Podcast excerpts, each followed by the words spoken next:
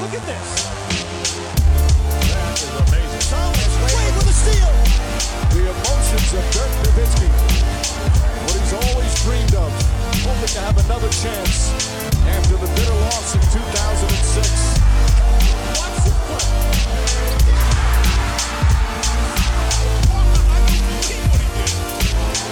That is amazing.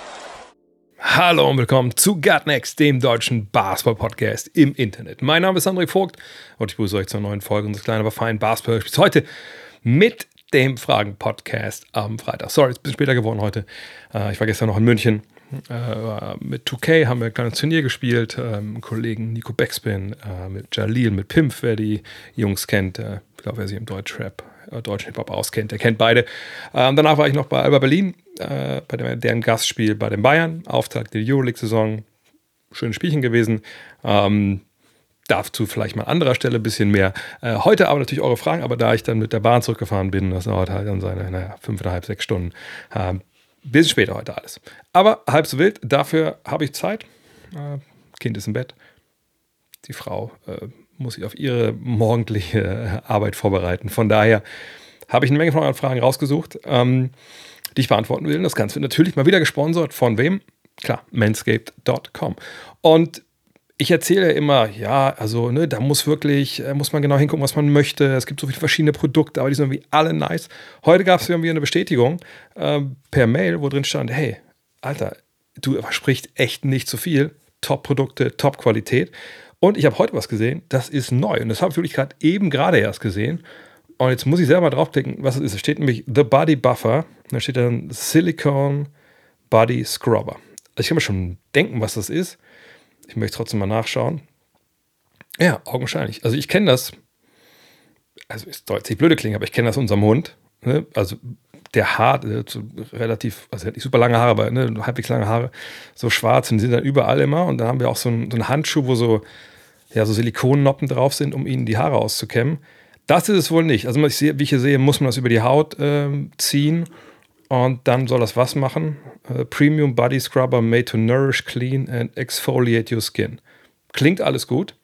Ich denke, ich muss mich mal bei den Kollegen melden, dass sie mir so Ding mal zuschicken. Weil darüber kann ich jetzt nicht sagen, ob das nice ist oder nicht. Das sieht nice aus auf den Bildern, aber man soll ja nicht immer, ne, don't judge a book by its cover, wenn wir schon bei den ganzen englischen Begriffen hier sind. Von daher, ich kann euch den Lawnmower 4.0 empfehlen, den Beard Hatcher, den Handyman, den Weedmaker 2.0. Das sind die Produkte, die ich kenne.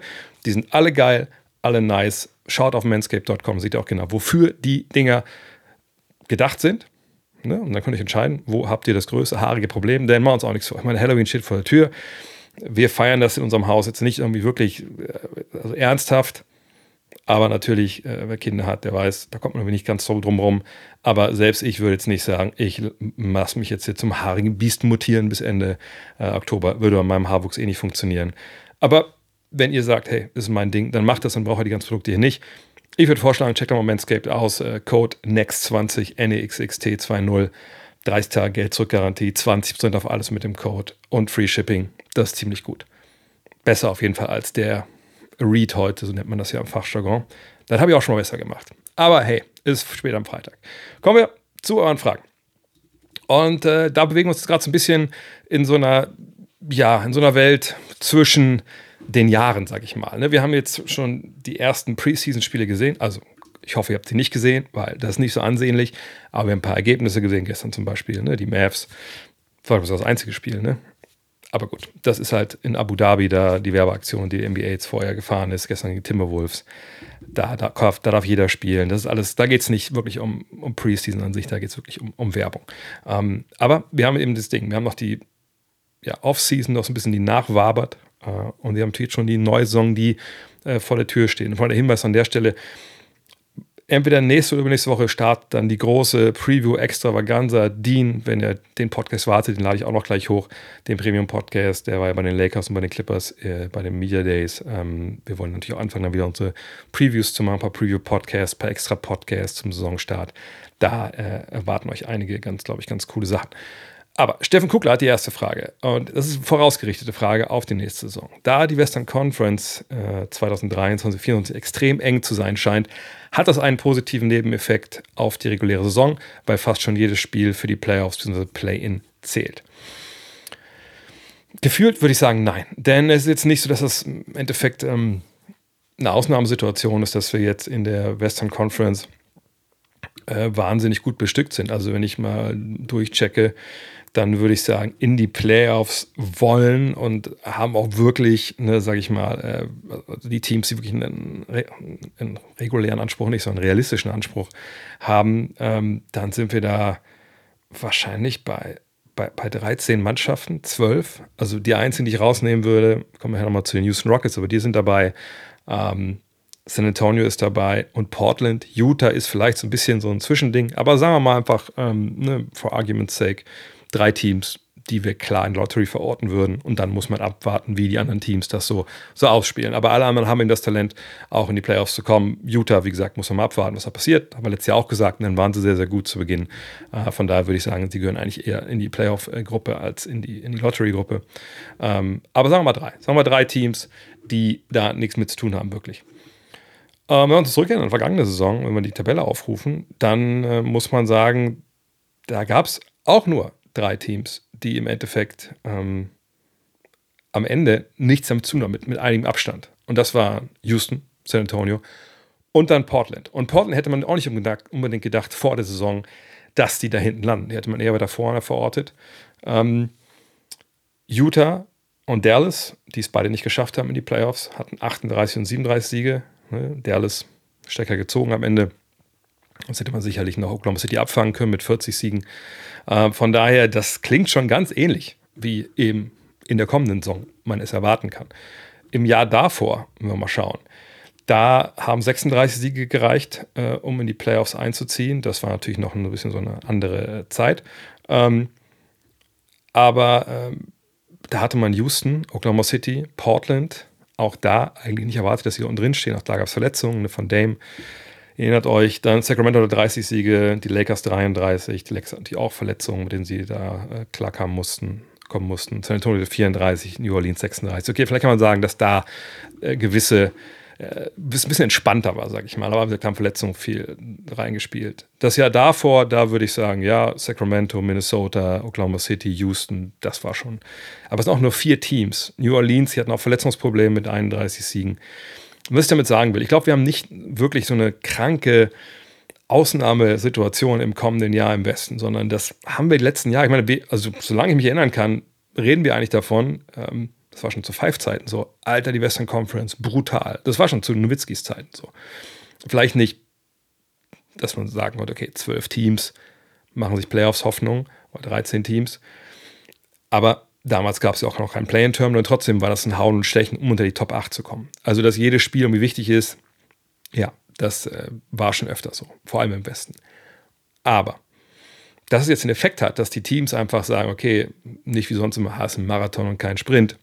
Es gibt Schedule Losses, also Spiele, wo man weiß, da werden wir nicht bei 80 Prozent sein, Leistungsfähigkeit, wo wir zu viel Belastung die Tage vorher hatten. Das werden wir wahrscheinlich verlieren. Ähm, das wie gesagt, das, das hat sich auch entspannt, der Spielplan.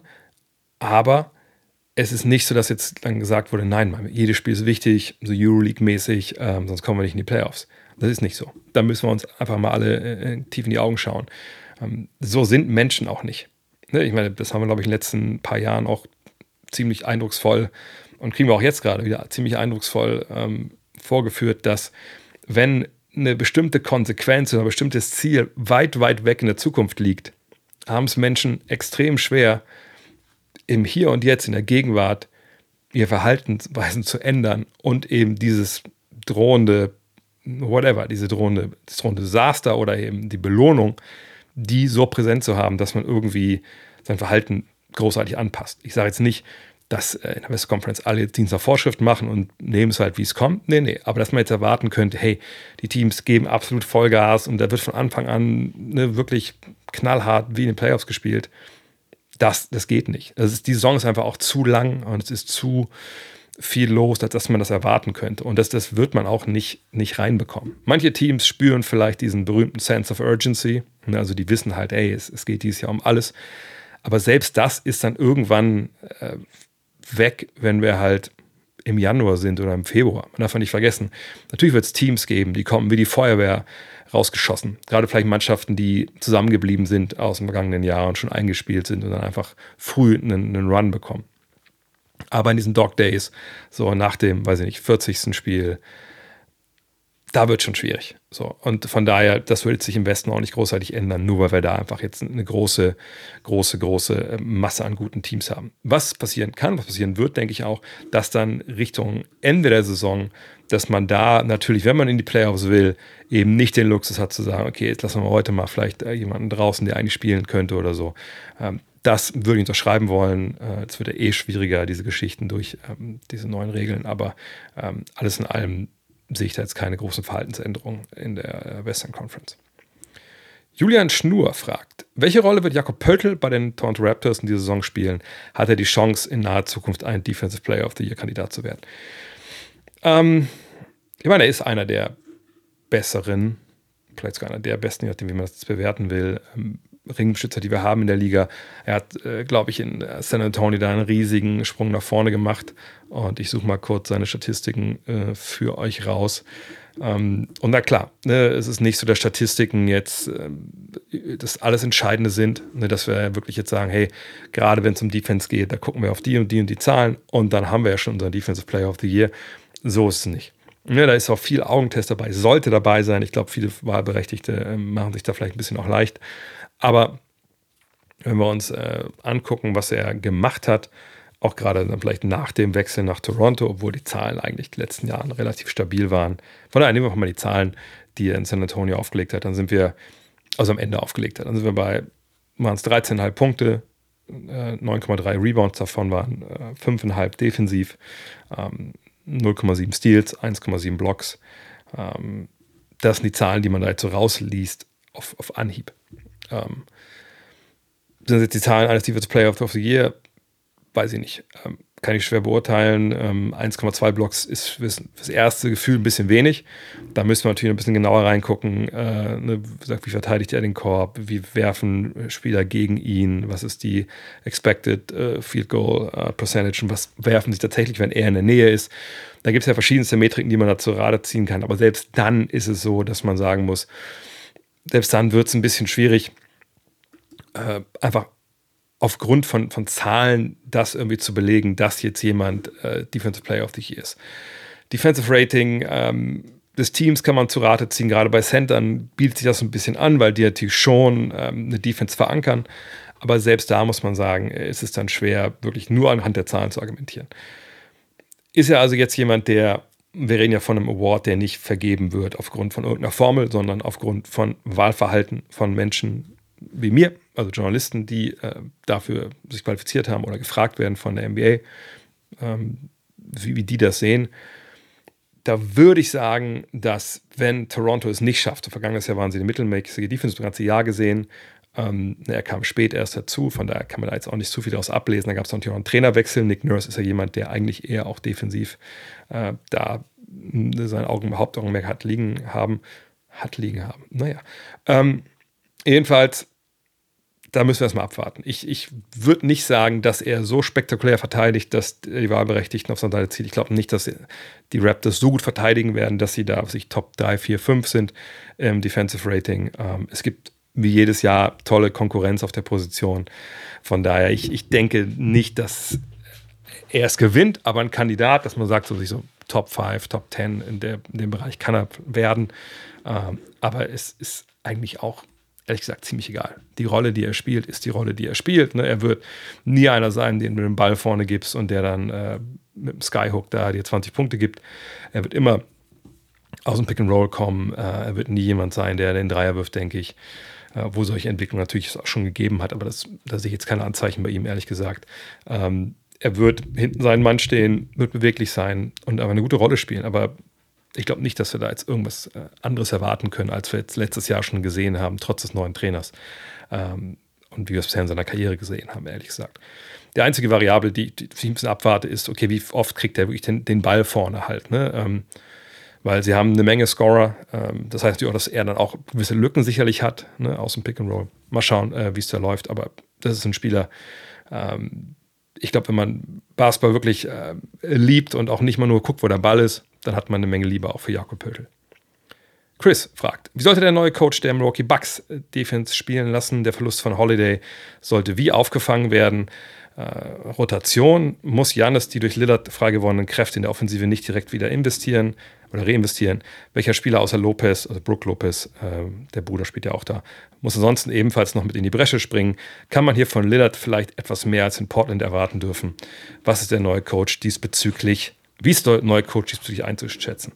Ähm, äh, ich habe ein paar Probleme damit, wie die Frage hier formuliert wurde. Ähm, also, was wir natürlich konstatieren müssen, ist, mit Damian Lillard haben wir jetzt jemanden, der kommt, der natürlich, also das ist eine ziemliche Amplitude von dem, was Drew Holiday defensiv kann, zu dem, was äh, Damian Lillard defensiv kann. Das ist schon ein hinweiter Unterschied. Und jetzt kann man sich natürlich fragen, okay, wo ist der Unterschied größer? Also defensiv zwischen den beiden oder offensiv? ich würde sagen, dass das Offensive wahrscheinlich äh, schwerer wiegt, aber da kommen wir gleich noch zu. Äh, Fakt ist aber nur mal, auf der einen Seite hast du halt einen Stopper, der dir den besten Backcourt-Spiel des Gegners einfach aus dem, aus dem Spiel weitgehend nehmen kann. Ähm, und auf der anderen Seite mit dem Lillard jemand, der auch in den Jahren jetzt, wo es in die Playoffs ging, und das äh, reden wir nicht mehr jetzt über dieses Jahr, sondern von vor ein paar Jahren, wo er noch jünger war, wo man eigentlich dachten, denken konnte, er ist in seiner Prime, offensiv wie defensiv, da muss man sagen, da war das dann auch schon so, dass er halt arg attackiert wurde. Ne? Also Damien Lillard war äh, dann immer jemand, ähm, auf den sich der Gegner eingeschossen hat. Ne? Es war jemand, wo der Gegner gesagt hat, den würden wir halt gerne attackieren, den würden wir gerne ins Pick and Roll zwingen, da würden wir gerne, dass er auf unseren Scorer switcht und dann schauen wir mal, wie es weitergeht. Ähm, und das hat sich natürlich nicht geändert. Ne, klar, vergangenes Jahr eine tolle Saison gespielt, was die Offensive anging. Ähm, dann wurde er irgendwann rausgenommen, weil ihm getankt wurde. Defensiv war es ziemlich egal, was er da gemacht hat. Ähm, seine Defensive war halt das am Ende im Endeffekt ähm, die Punkte, die er gemacht hat, minus die Punkte, die sein Gegner gemacht hat. Das, was immer noch ein Pluswert ist für, für die Portland Trailblazers damals noch. Das war seine Defense. Ähm, es ist aber nicht so, dass man Dame Lillard sagen müsste, gerade auch während der regulären Saison, pass auf, bleib einfach vorne stehen, schieß den Dreier und dann gucken wir halt, wenn er drin ist, ist gut, wenn nicht, ist egal, bleib vorne stehen, wir spielen 4 gegen 5, weil, also ob du da stehst oder Peng, das ist auch egal. Das macht man natürlich nicht. Man kann äh, ihn natürlich verstecken, erstmal gegen wahrscheinlich den schlechteren Backcourt-Spieler, vielleicht eventuell auch gegen einen äh, Flügel, der ein bisschen kleiner ist, aber einfach sagt, ja gut, dann lasst doch euren Eckendreier schützen hier mal aufposten gegen unseren vielleicht defensiv nicht ganz so, äh, nicht ganz so tollen Guard. Wir haben noch Brook Lopez, wir haben noch Janis Antetokounmpo. Wir können ja auch die Defense dahinter so ein bisschen verschieben, dass da gewisse Räume vielleicht nicht da sind, die ihr glaubt, die da sind. Ähm, von daher mal gucken, was am Ende bei rauskommt. So, mal gucken, wie ihr dann auch das Pick and Roll von, von Lillard und von, von Antetokounmpo, Janis, dann das ist ja auch da, äh, dann stoppen wollt. So, das ist natürlich immer so, so die Grundlage. Jetzt vielleicht zu den Problemen, die ich hier habe. Ähm, erstmal, wie muss der neue Coach Defense spielen lassen? Also Adrian Griffin, der neue Mann, ähm, ist auch jemand, der über die, der macht viel auch viel in sich in Spielerentwicklung äh, Namen gemacht, aber auch, auch defensiv ist ja jemand, der da durchaus ähm, ja, äh, bewandelt ist. Der wird natürlich gucken, ähm, was ich gerade schon erklärt habe, wo können wir dann Dame Lillard eventuell verstecken. Aber das ist ja nichts, was Budenholzer vorher ähm, vielleicht nicht auch mit Grayson Allen oder so gemacht hat äh, oder, oder immer auf dem Feld stand. Ne? Man hat sicherlich ein paar Sollbruchstellen gehabt, Connaughton, ähm, wo man sagt, okay, wie verstecken wir den jetzt? Wer, wen verteidigt der denn eigentlich jetzt, damit wir irgendwie ne, da nicht direkt immer hilf, helfen müssen, der Gegner genau die Hilfekaskaden danach bekommt, die er gerne möchte. So. Ähm, von daher ähm, glaube ich nicht, dass es da die Aufgaben großartig anders sind. Aber natürlich muss man für Lillard planen. Aber es ist jetzt auch nicht so, dass der Trainerstab wahrscheinlich da sitzt und äh, vor so einem Board mit, ne, so, wie es man so Filmen so kennt, dass diese rote Fäden irgendwie verbinden müssen, als ob sie da irgendwie so eine große Verschwörung aufdecken äh, müssen, wie sie defensiv das hinbekommen. Das wird erstmal darauf hinauslaufen, dass man ihn versteckt, dass man Hilfe gibt von gewissen Positionen. Und das habe ich ja schon ein paar Mal gesagt, dass der Vorteil, den die Bucks halt haben, dass sie eben mit quasi zwei Big Men anfangen und wahrscheinlich Lillard oft mit zwei Big Men dahinter auch äh, verteidigen wird. Und dann kannst du viel helfen und dann hast du dir auch eine Möglichkeit rein zu rotieren. Ähm, eher die Dreier abzugeben, die man dann natürlich noch contestet, wo man rausläuft und Arm hochhält. Ähm, da, da, wird sie nicht viel dran, dran tun. Wenn, wenn man ähm, Pick and Roll spielt mit Lillard äh, und Lopez ist der Verteidiger, wird eh in die Zone reindroppen, der wird nicht großartig äh, da einen Switch ansagen oder so. Und dann erwartet man von Lillard natürlich, dass er in den Einsatz halt zeigt, sich um Blöcke rumzukämpfen, das sauber zu spielen. Und das, was ihn dann defensiv einfach zum Problem machte, die, die, die Länge, äh, ein bisschen die Kraft, ähm, was ein bisschen fehlt vielleicht, um dagegen zu halten gegen größere Spieler, da schickt man dann halt Hilfe. Aber das ist jetzt auch nichts, wo ich mir jetzt großartig Sorgen mache, erstmal eine regulären Saison. Playoffs, da müssen wir auf abwarten, auf abwarten. Deswegen sage ich immer Matchups, Matchups, Matchups. Was hat, hat man an Spieler, die das bestrafen können? Hat man die nicht? Das muss man sehen. Aber das jetzt Janis Antetokounmpo, dass man jetzt sagen würde, okay, also mit Lillard im Team würde der offensiv einfach echt ein paar Körner sparen. Ähm, aber jetzt muss er die defensiv wieder reinpacken, der läuft jetzt mehr und so. Das ist alles, muss man sagen, das ist weit weg von der Realität. Man muss da halt taktisch ein paar Sachen einziehen, das sage ich, klar, gebe ich gerne zu. Aber die Belastung ist jetzt nicht größer als vorher äh, für Janis Antetokounmpo. Ähm, auf gar keinen Fall.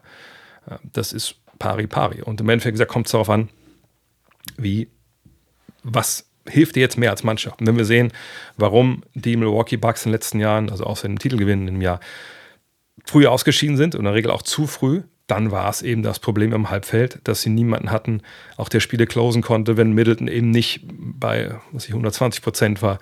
Ähm, sie hatten niemanden, der aus dem Pick and Roll zum Dreier hochgehen konnte. Dann konnte man natürlich äh, auch Antetokounmpo als Rollman, was ja eigentlich mit seiner stärkste Rolle ist, konnte man dann gut zustellen. Diesen Luxus haben Verteidigungen jetzt nicht mehr, wenn Lillard und Antetokounmpo ihr Pick and Roll spielen. Ähm, von daher, äh, das ist eigentlich, wie gesagt, die Defensive, das ist das, wofür man planen muss ist aber nichts, wo man jetzt einfach strategisch zu Saisonbeginn einfach schon einen kranken Masterplan braucht. Das kommt alles in den Playoffs. Und dann kommt es an, wen man spielt. Aber im Endeffekt, wenn wir ganz ehrlich sind, ist das alles 0815. Das ist dann eine Frage, wie man es umsetzt als Mannschaft, wie man, ne, wie schnell man die Plays erkennt, die der Gegner laufen will, wie gut man dann halt die Situationen, die ja oft nicht diese 1- und 0-Situationen sind, also im Sinne von helfe ich, helfe ich nicht, sondern ne, gehe ich in die Zwischenräume, täusche ich was an das sind alles Sachen, die auch unabhängig von Damien Lillard ähm, passieren müssen. Ich glaube, die, die, größte Aufgabe, die da eigentlich auf Adrian Griffin zukommt, wenn wir jetzt schon so weit denken wollen, dass wir irgendwie über den April und Mai reden und hoffentlich natürlich aus Bucks Sicht den Juni, dann eher, ne, kann man denn mit Lillard und, äh, ähm, und Connaughton zusammenspielen, kann man mit Lillard und, und Portis zusammenspielen, ist das dann defensiv einfach dann zu krass äh, nachteilig so. Das sind so Geschichten, aber das ist, wie gesagt, viel zu weit weg. Bis dahin, äh, da wird noch eine Menge Basketball gespielt. Thomas fragt: Die Celtics haben mit Robert Williams einen starken Verteidiger verloren. Jokic, Embiid und Janis sind vielleicht derzeit die besten Big Men der Liga oder vielleicht sogar Spieler äh, und sind alle Big Men oder zumindest auf den großen Positionen eingesetzt. Wie sehr wird die fehlende Größe zum Problem und wie sehr können die dafür sehr starken kleinen Verteidiger diese Schwäche kompensieren? Ist die Defense der Celtics jetzt zu eindimensional? Ähm, dann geht es weiter. Dadurch Boston. Ah, nee, ist noch eine andere Frage. Ich habe den Namen nicht rauskopiert. Eine andere Frage, die zum gleichen Thema war: ähm, weil Boston, Brockton und Williams verloren haben, ist der Kader doch extrem dünn, vor allem auf der Center-Position. Horford ist sehr alt und Posing ist eh mal verletzt und hat in den Playoffs noch nicht wirklich was bewiesen. Ich finde, die Celtics hätten Holiday nicht gebraucht, zudem Derek Wright Point Guard spielen kann. Wie siehst du den Trade und meine Kritikpunkte? Und kann man, und hat man dadurch, nee, und man hat dadurch keinen mehr, der Janis verteidigen kann in den Playoffs. Also, also im Endeffekt, äh, vielleicht ich die Frage grammatisch ein bisschen bereinigen sollen, aber äh, im Endeffekt geht es ja um Robert Williams, hätte man den nicht besser gebraucht äh, in, in, Boston als ähm, Holiday. Und wenn man, wenn das so ist, wie kann man das jetzt ne, wieder kompensieren? Also erstmal vielleicht generell eine, ich glaube, es ist eine ziemliche, ein ziemliches Märchen, dass man jetzt sagt, okay, also wenn man Robert Williams hätte, dann könnte man Jokic, äh, dann könnte man äh, äh Embiid, man könnte Ante de Combo verteidigen. So eins gegen eins. Nein, kann man nicht. Kann, kann er nicht. Kann, Robert Williams ist A, wenn man ehrlich ist, nicht wirklich groß. Das ist ja 2-3, 2-4, 2-5, hat wie eine wahnsinnige äh, Athletik. Ne, deswegen spielt er ja größer, als er eigentlich ist. Aber jetzt äh, zu sagen, wenn der gegen die spielt, dann ist das Thema schon mal geklärt, dann muss man sich keine Sorgen machen. Das ist nicht so. Natürlich ist er ein toller, eine tolle Option, erstmal gegen die zu spielen, aber das ist jetzt wirklich, das ist jetzt nichts, was für dich großartig was ändert. Ähm, Ne, das müssen wir, glaube ich, von Anfang an schon mal sagen. Ähm, dann kommt hinzu, alles, oder das in Sachen, die, äh, in Sachen ähm, Verletzungen, was man, was in der Frage hier steht über Porzingis, leider Gottes müssen wir das auch über Williams sagen. Der war in den letzten Jahren nicht immer in den Playoffs einsetzbar. Wenn er einsetzbar war, stellenweise war er nicht bei 100 Prozent. Von daher, das ist jetzt auch kein Ironman, den man weggeschickt hat, der dir jedes Jahr, was ich 75 Spiele plus gibt und äh, ne, dann einfach immer Vollgas geben kann. Das ist nicht so. Ähm, von daher, ne, also da, da, wird mir Williams dann doch zu sehr verklärt. Ne? Also das ist jetzt nicht der Defensivstopper, Ringbeschützer, der die Celtics Verteidigung in den letzten Jahren krank verankert hat. Waren das gute Zeiten vorletztes Jahr unter ihm Odoka noch, dann aber auch später, zum Anfang der Saison lief es ja gar nicht. Hat man da mit Horford und, und, und Williams was gefunden, was total gut defensiv funktioniert hat? Hat man ihn so als Libero quasi hinten aufgestellt, hat irgendwie eine, eine Ecke in Shooter verteidigt?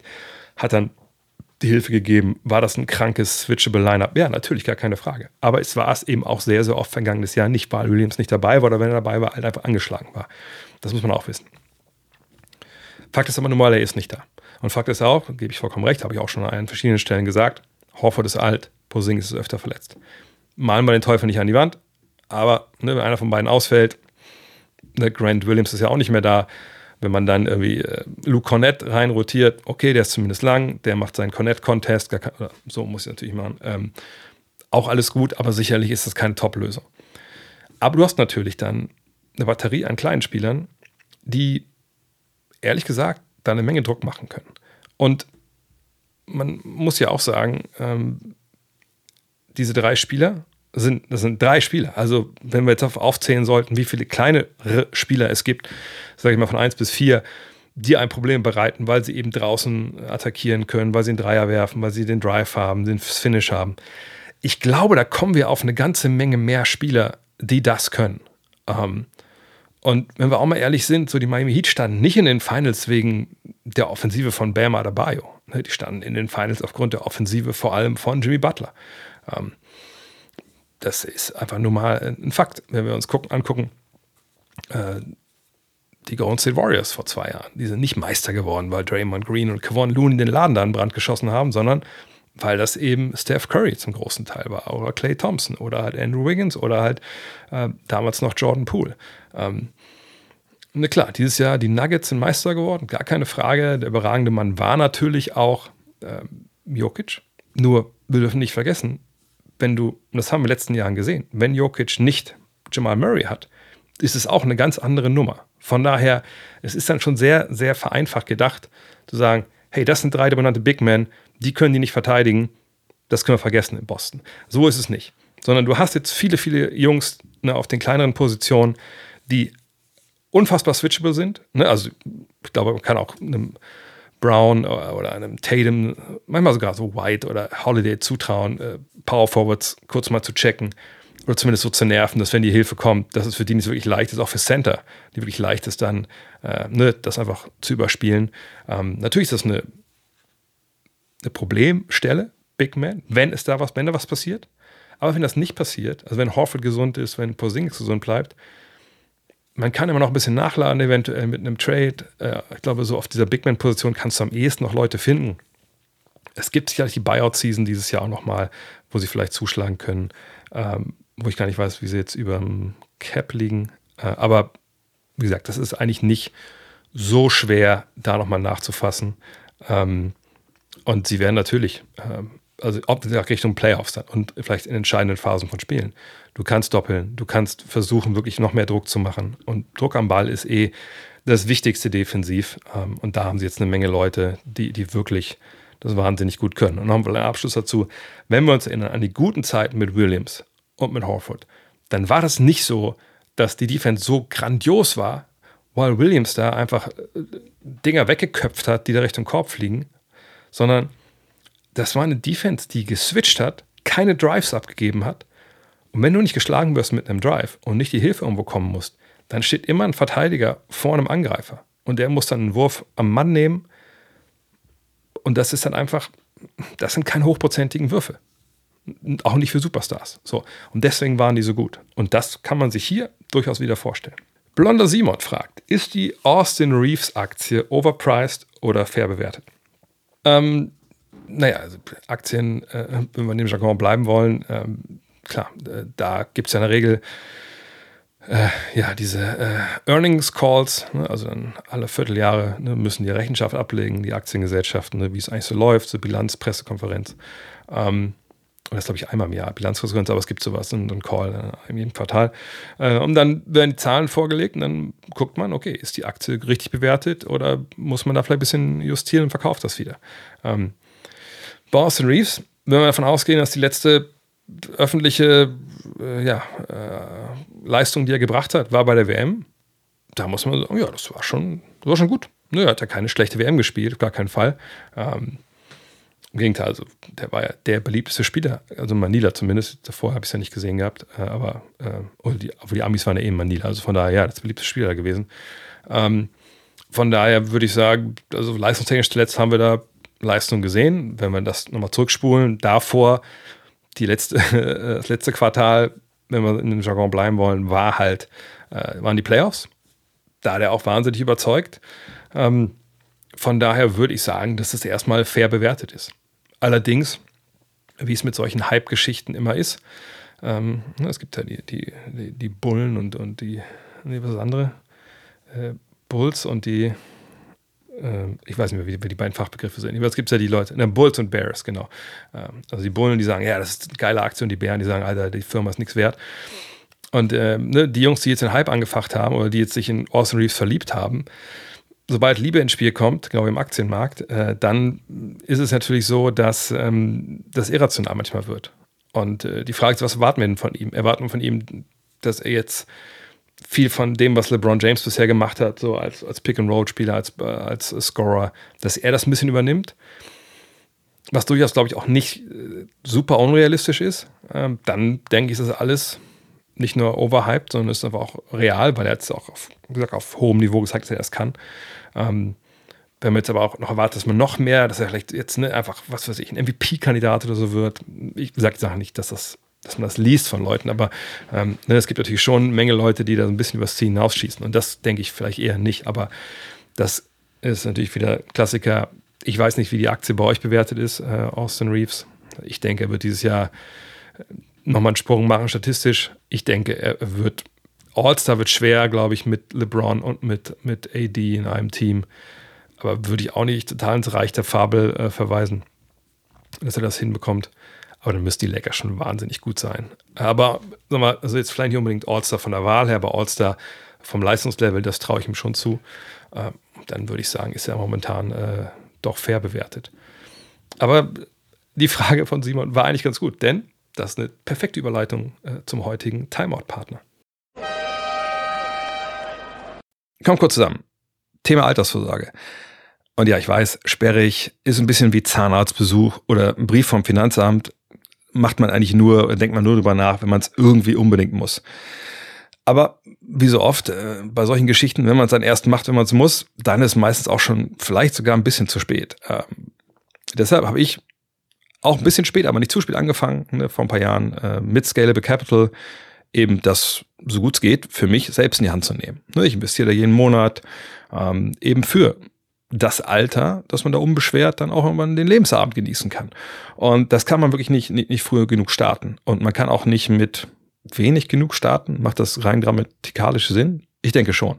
Denn bei Scalable geht schon mit einem Euro los. Und ne, umso früher ihr anfangt, umso länger kann das Geld für euch arbeiten. Und äh, ne, der Aktienmarkt kann steigen. Gut, es gibt auch mal schwarze Tage, keine Frage. Aber in der Regel geht es ja über die Jahrzehnte, die letzten Jahrzehnte zumindest, die man so kontrollieren kann, geht es ja eigentlich immer irgendwie bergauf.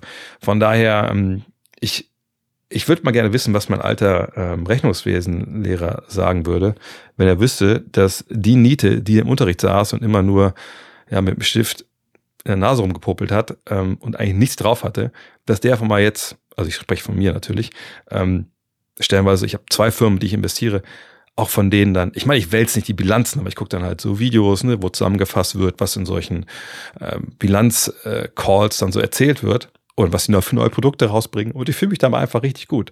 Ähm, von daher, vielleicht ist wirklich auch was für euch. Die Landingpage äh, zu der Gut Next Scalable Page, die packe ich euch in die äh, Show Notes. Guckt mal rein, da könnt ihr auch euch informieren, was das überhaupt alles ist, ETFs etc. Es gibt auch simple Erklärungen mit Videos von Scalable und so. Was ist ein Sparplan? Wie gesagt, wie geht das denn überhaupt? Könnt ihr alles da schauen. Guckt euch das alles erst nochmal an, bevor ihr da irgendwie denkt, ja Mann, ich vertraue dir blind. Nee, das ist auch falsch. Ne, angucken und dann checken. Und egal wie viel ihr habt, es lohnt sich auf jeden Fall, was zur Seite zu packen, das Geld für euch arbeiten zu lassen. Und wie sagt man so schön? Was am Ende dabei rauskommt, ist dann halt earned, not given. Weiter geht's mit der Frage von Michael Kraube. Was passiert jetzt mit James Harden? Schaffen die Clippers ein Paket, ohne ihre zwei All-Stars abgeben zu müssen? Ey, keiner von uns kann das prognostizieren. Was wir wissen ist, James Harden ist jetzt in Colorado, da ist das Trainingslager, äh, nur zumindest der erste Teil äh, der Sixers, ist aufgelaufen da. Ähm, Tobias Harris hat gestern gesagt, ja, er kam her, hat einfach seinen Job gemacht, äh, hat uns auch gepusht und schön, dass er da ist. Okay, wir kommen gleich dazu, wie man solche Aussagen vielleicht bewerten sollte. Ähm, aber Fakt ist, er ist da. Und das ist auch eine gute Idee, denn er hatte ein Problem. Er kann sich halt nicht komplett wegstreiken aus Philadelphia, weil es ja diese, diesen Passus gibt im, äh, im CBA. Gibt es auch schon ewig, ist nicht jetzt neu wegen Player Empowerment. Und der besagt, ne, als werdender Free Agent, ich glaube, 30 Tage ist der Cut-Off. Wenn du 30 Tage deine Services enthältst, also sagst, äh, kein Bock, mache ich nicht, will ich nicht, dann kann der Club sagen am Ende des Jahres, weißt du was? Du wirst nicht Free Agent, weil du hast dieses Jahr eigentlich nicht hier gespielt. Von daher ist es auch nicht dein letztes Vertragsjahr gewesen. So, und das wäre natürlich eine Katastrophe für James Harden, der nächstes Jahr natürlich überall sein will, am liebsten morgen überall sein würde, nur nicht in Philadelphia. Ähm, und das macht es natürlich ein bisschen schwierig für ihn. Auf der anderen Seite ist es so, für Daryl Morey ist es auch schwierig. Denn selbst wenn James Harden da ist, James Harden kann ja da sein, aber heißt ja noch lange nicht, dass James Harden dir gut tut als Mannschaft. Jetzt meine ich nicht mehr, dass er irgendwie in einem Fatsuit spielt oder äh, hinter sich im Training jemand herlaufen lässt mit einem Zeichen, äh, Daryl Morey ist ein Liar, äh, ist ein Lügner. Äh, das kann natürlich auch passieren, was irgendwie auch High Comedy wäre, aber ne, du schleppst ja eigentlich jemanden mitten in die Saison, der einfach mit dem Kopf nicht wirklich da ist. Und ähm, jetzt zu erwarten, dass der die Spiele gewinnt oder generell einfach aufläuft und die ganze Situation so ein bisschen vergisst, sobald er äh, irgendwie mit seinen Adidas-Schuhen äh, zwischen die Linien des Parketts tritt, das ist ja blauäugig. So. Und äh, wir wissen alle auch äh, um die, ja, äh, die, die Maßnahmen, die James Harden dann treffen kann, um irgendwie sich ne, beruflich zu verändern. Das haben wir in Houston gesehen, das haben wir auch zum Teil in Brooklyn gesehen. Das werden wir jetzt auch wieder sehen. Und sowas sabotiert natürlich die 76ers, die durchaus die Ansprüche haben diese Saison. Ich glaube nicht, dass die ernsthaft denken, die werden Meister, aber natürlich wollen sie es versuchen. Ähm, gleichzeitig will natürlich der Morris maximal rausholen, aber der weiß natürlich auch, dass er hier jetzt keine große Handhabe hat hat. Bei Ben Simmons war es zumindest, wo man irgendwie noch argumentieren konnte, hey, das ist ein guter Mann, der hat bei uns einfach nur eine schlechte Phase gehabt, ne? sobald er woanders ist, ist das wieder gut. Und wenn ihr euch erinnert an den Trade von Ben Simmons gegen Harden, das war ein Trade Problem gegen Problem. So, ne?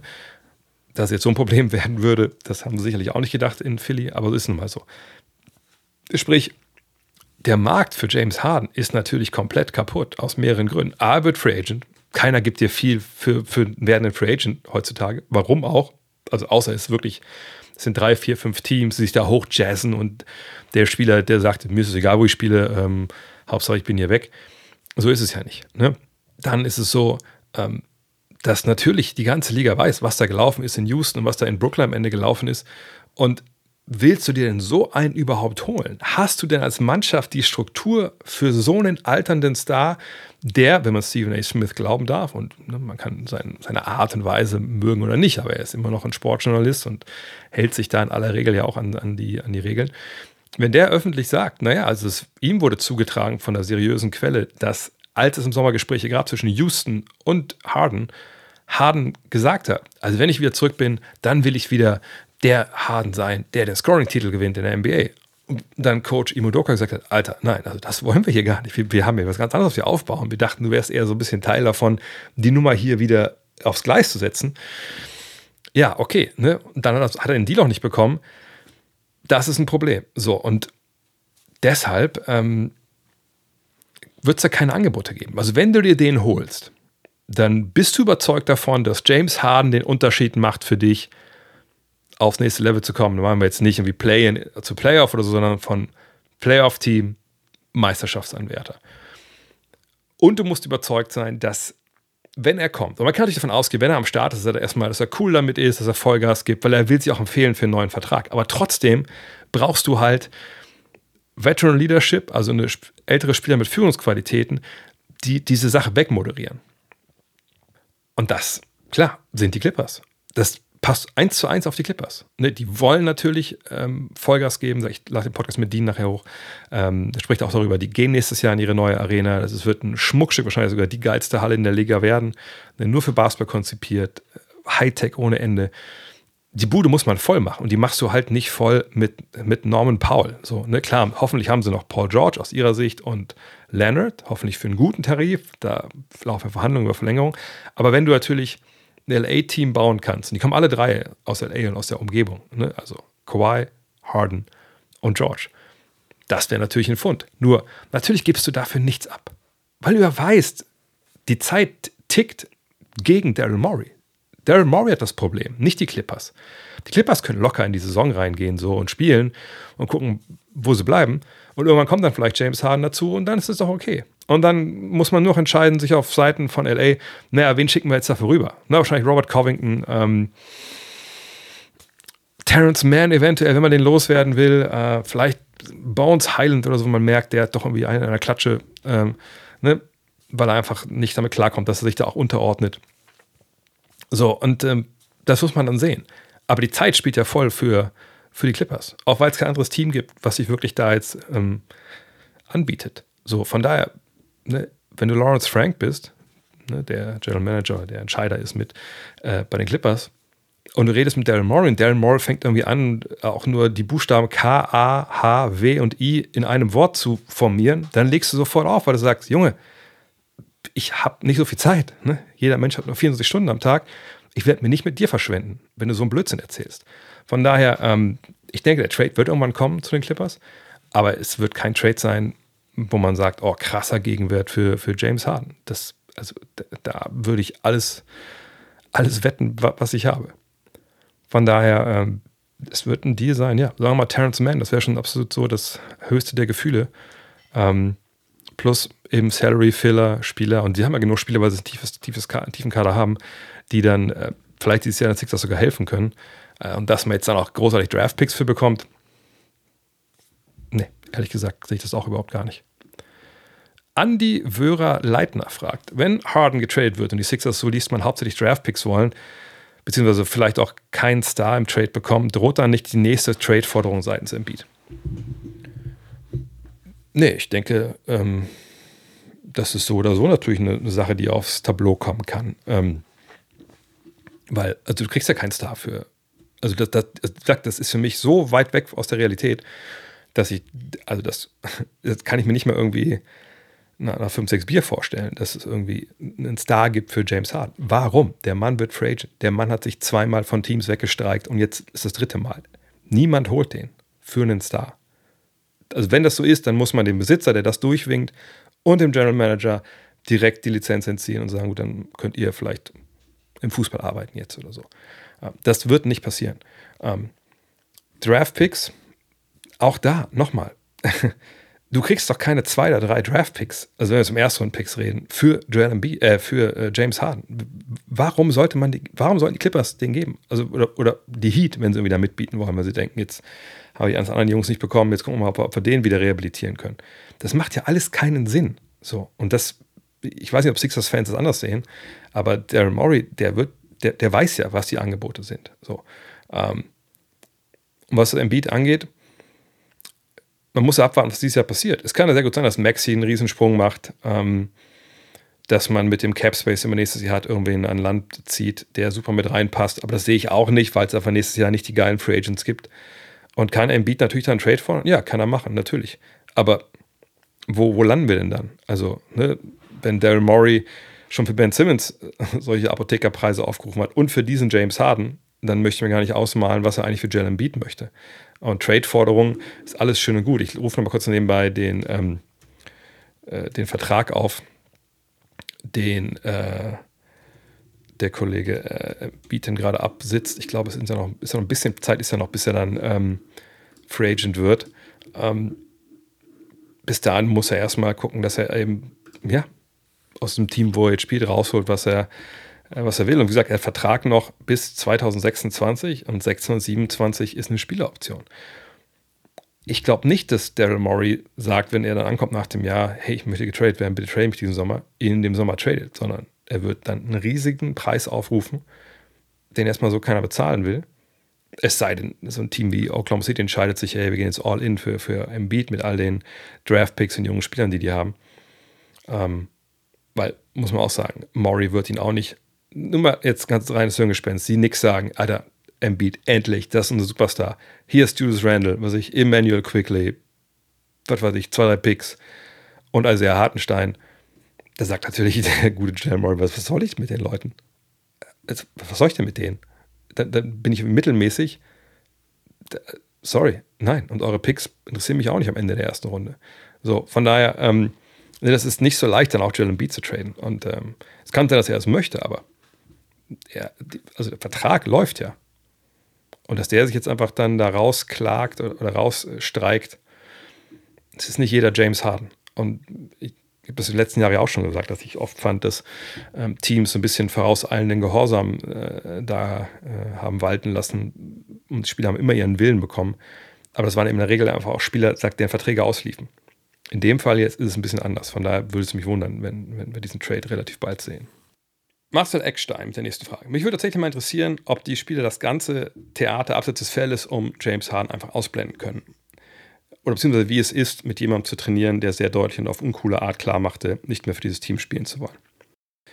Ich denke, da gibt es wirklich mehrere Ebenen.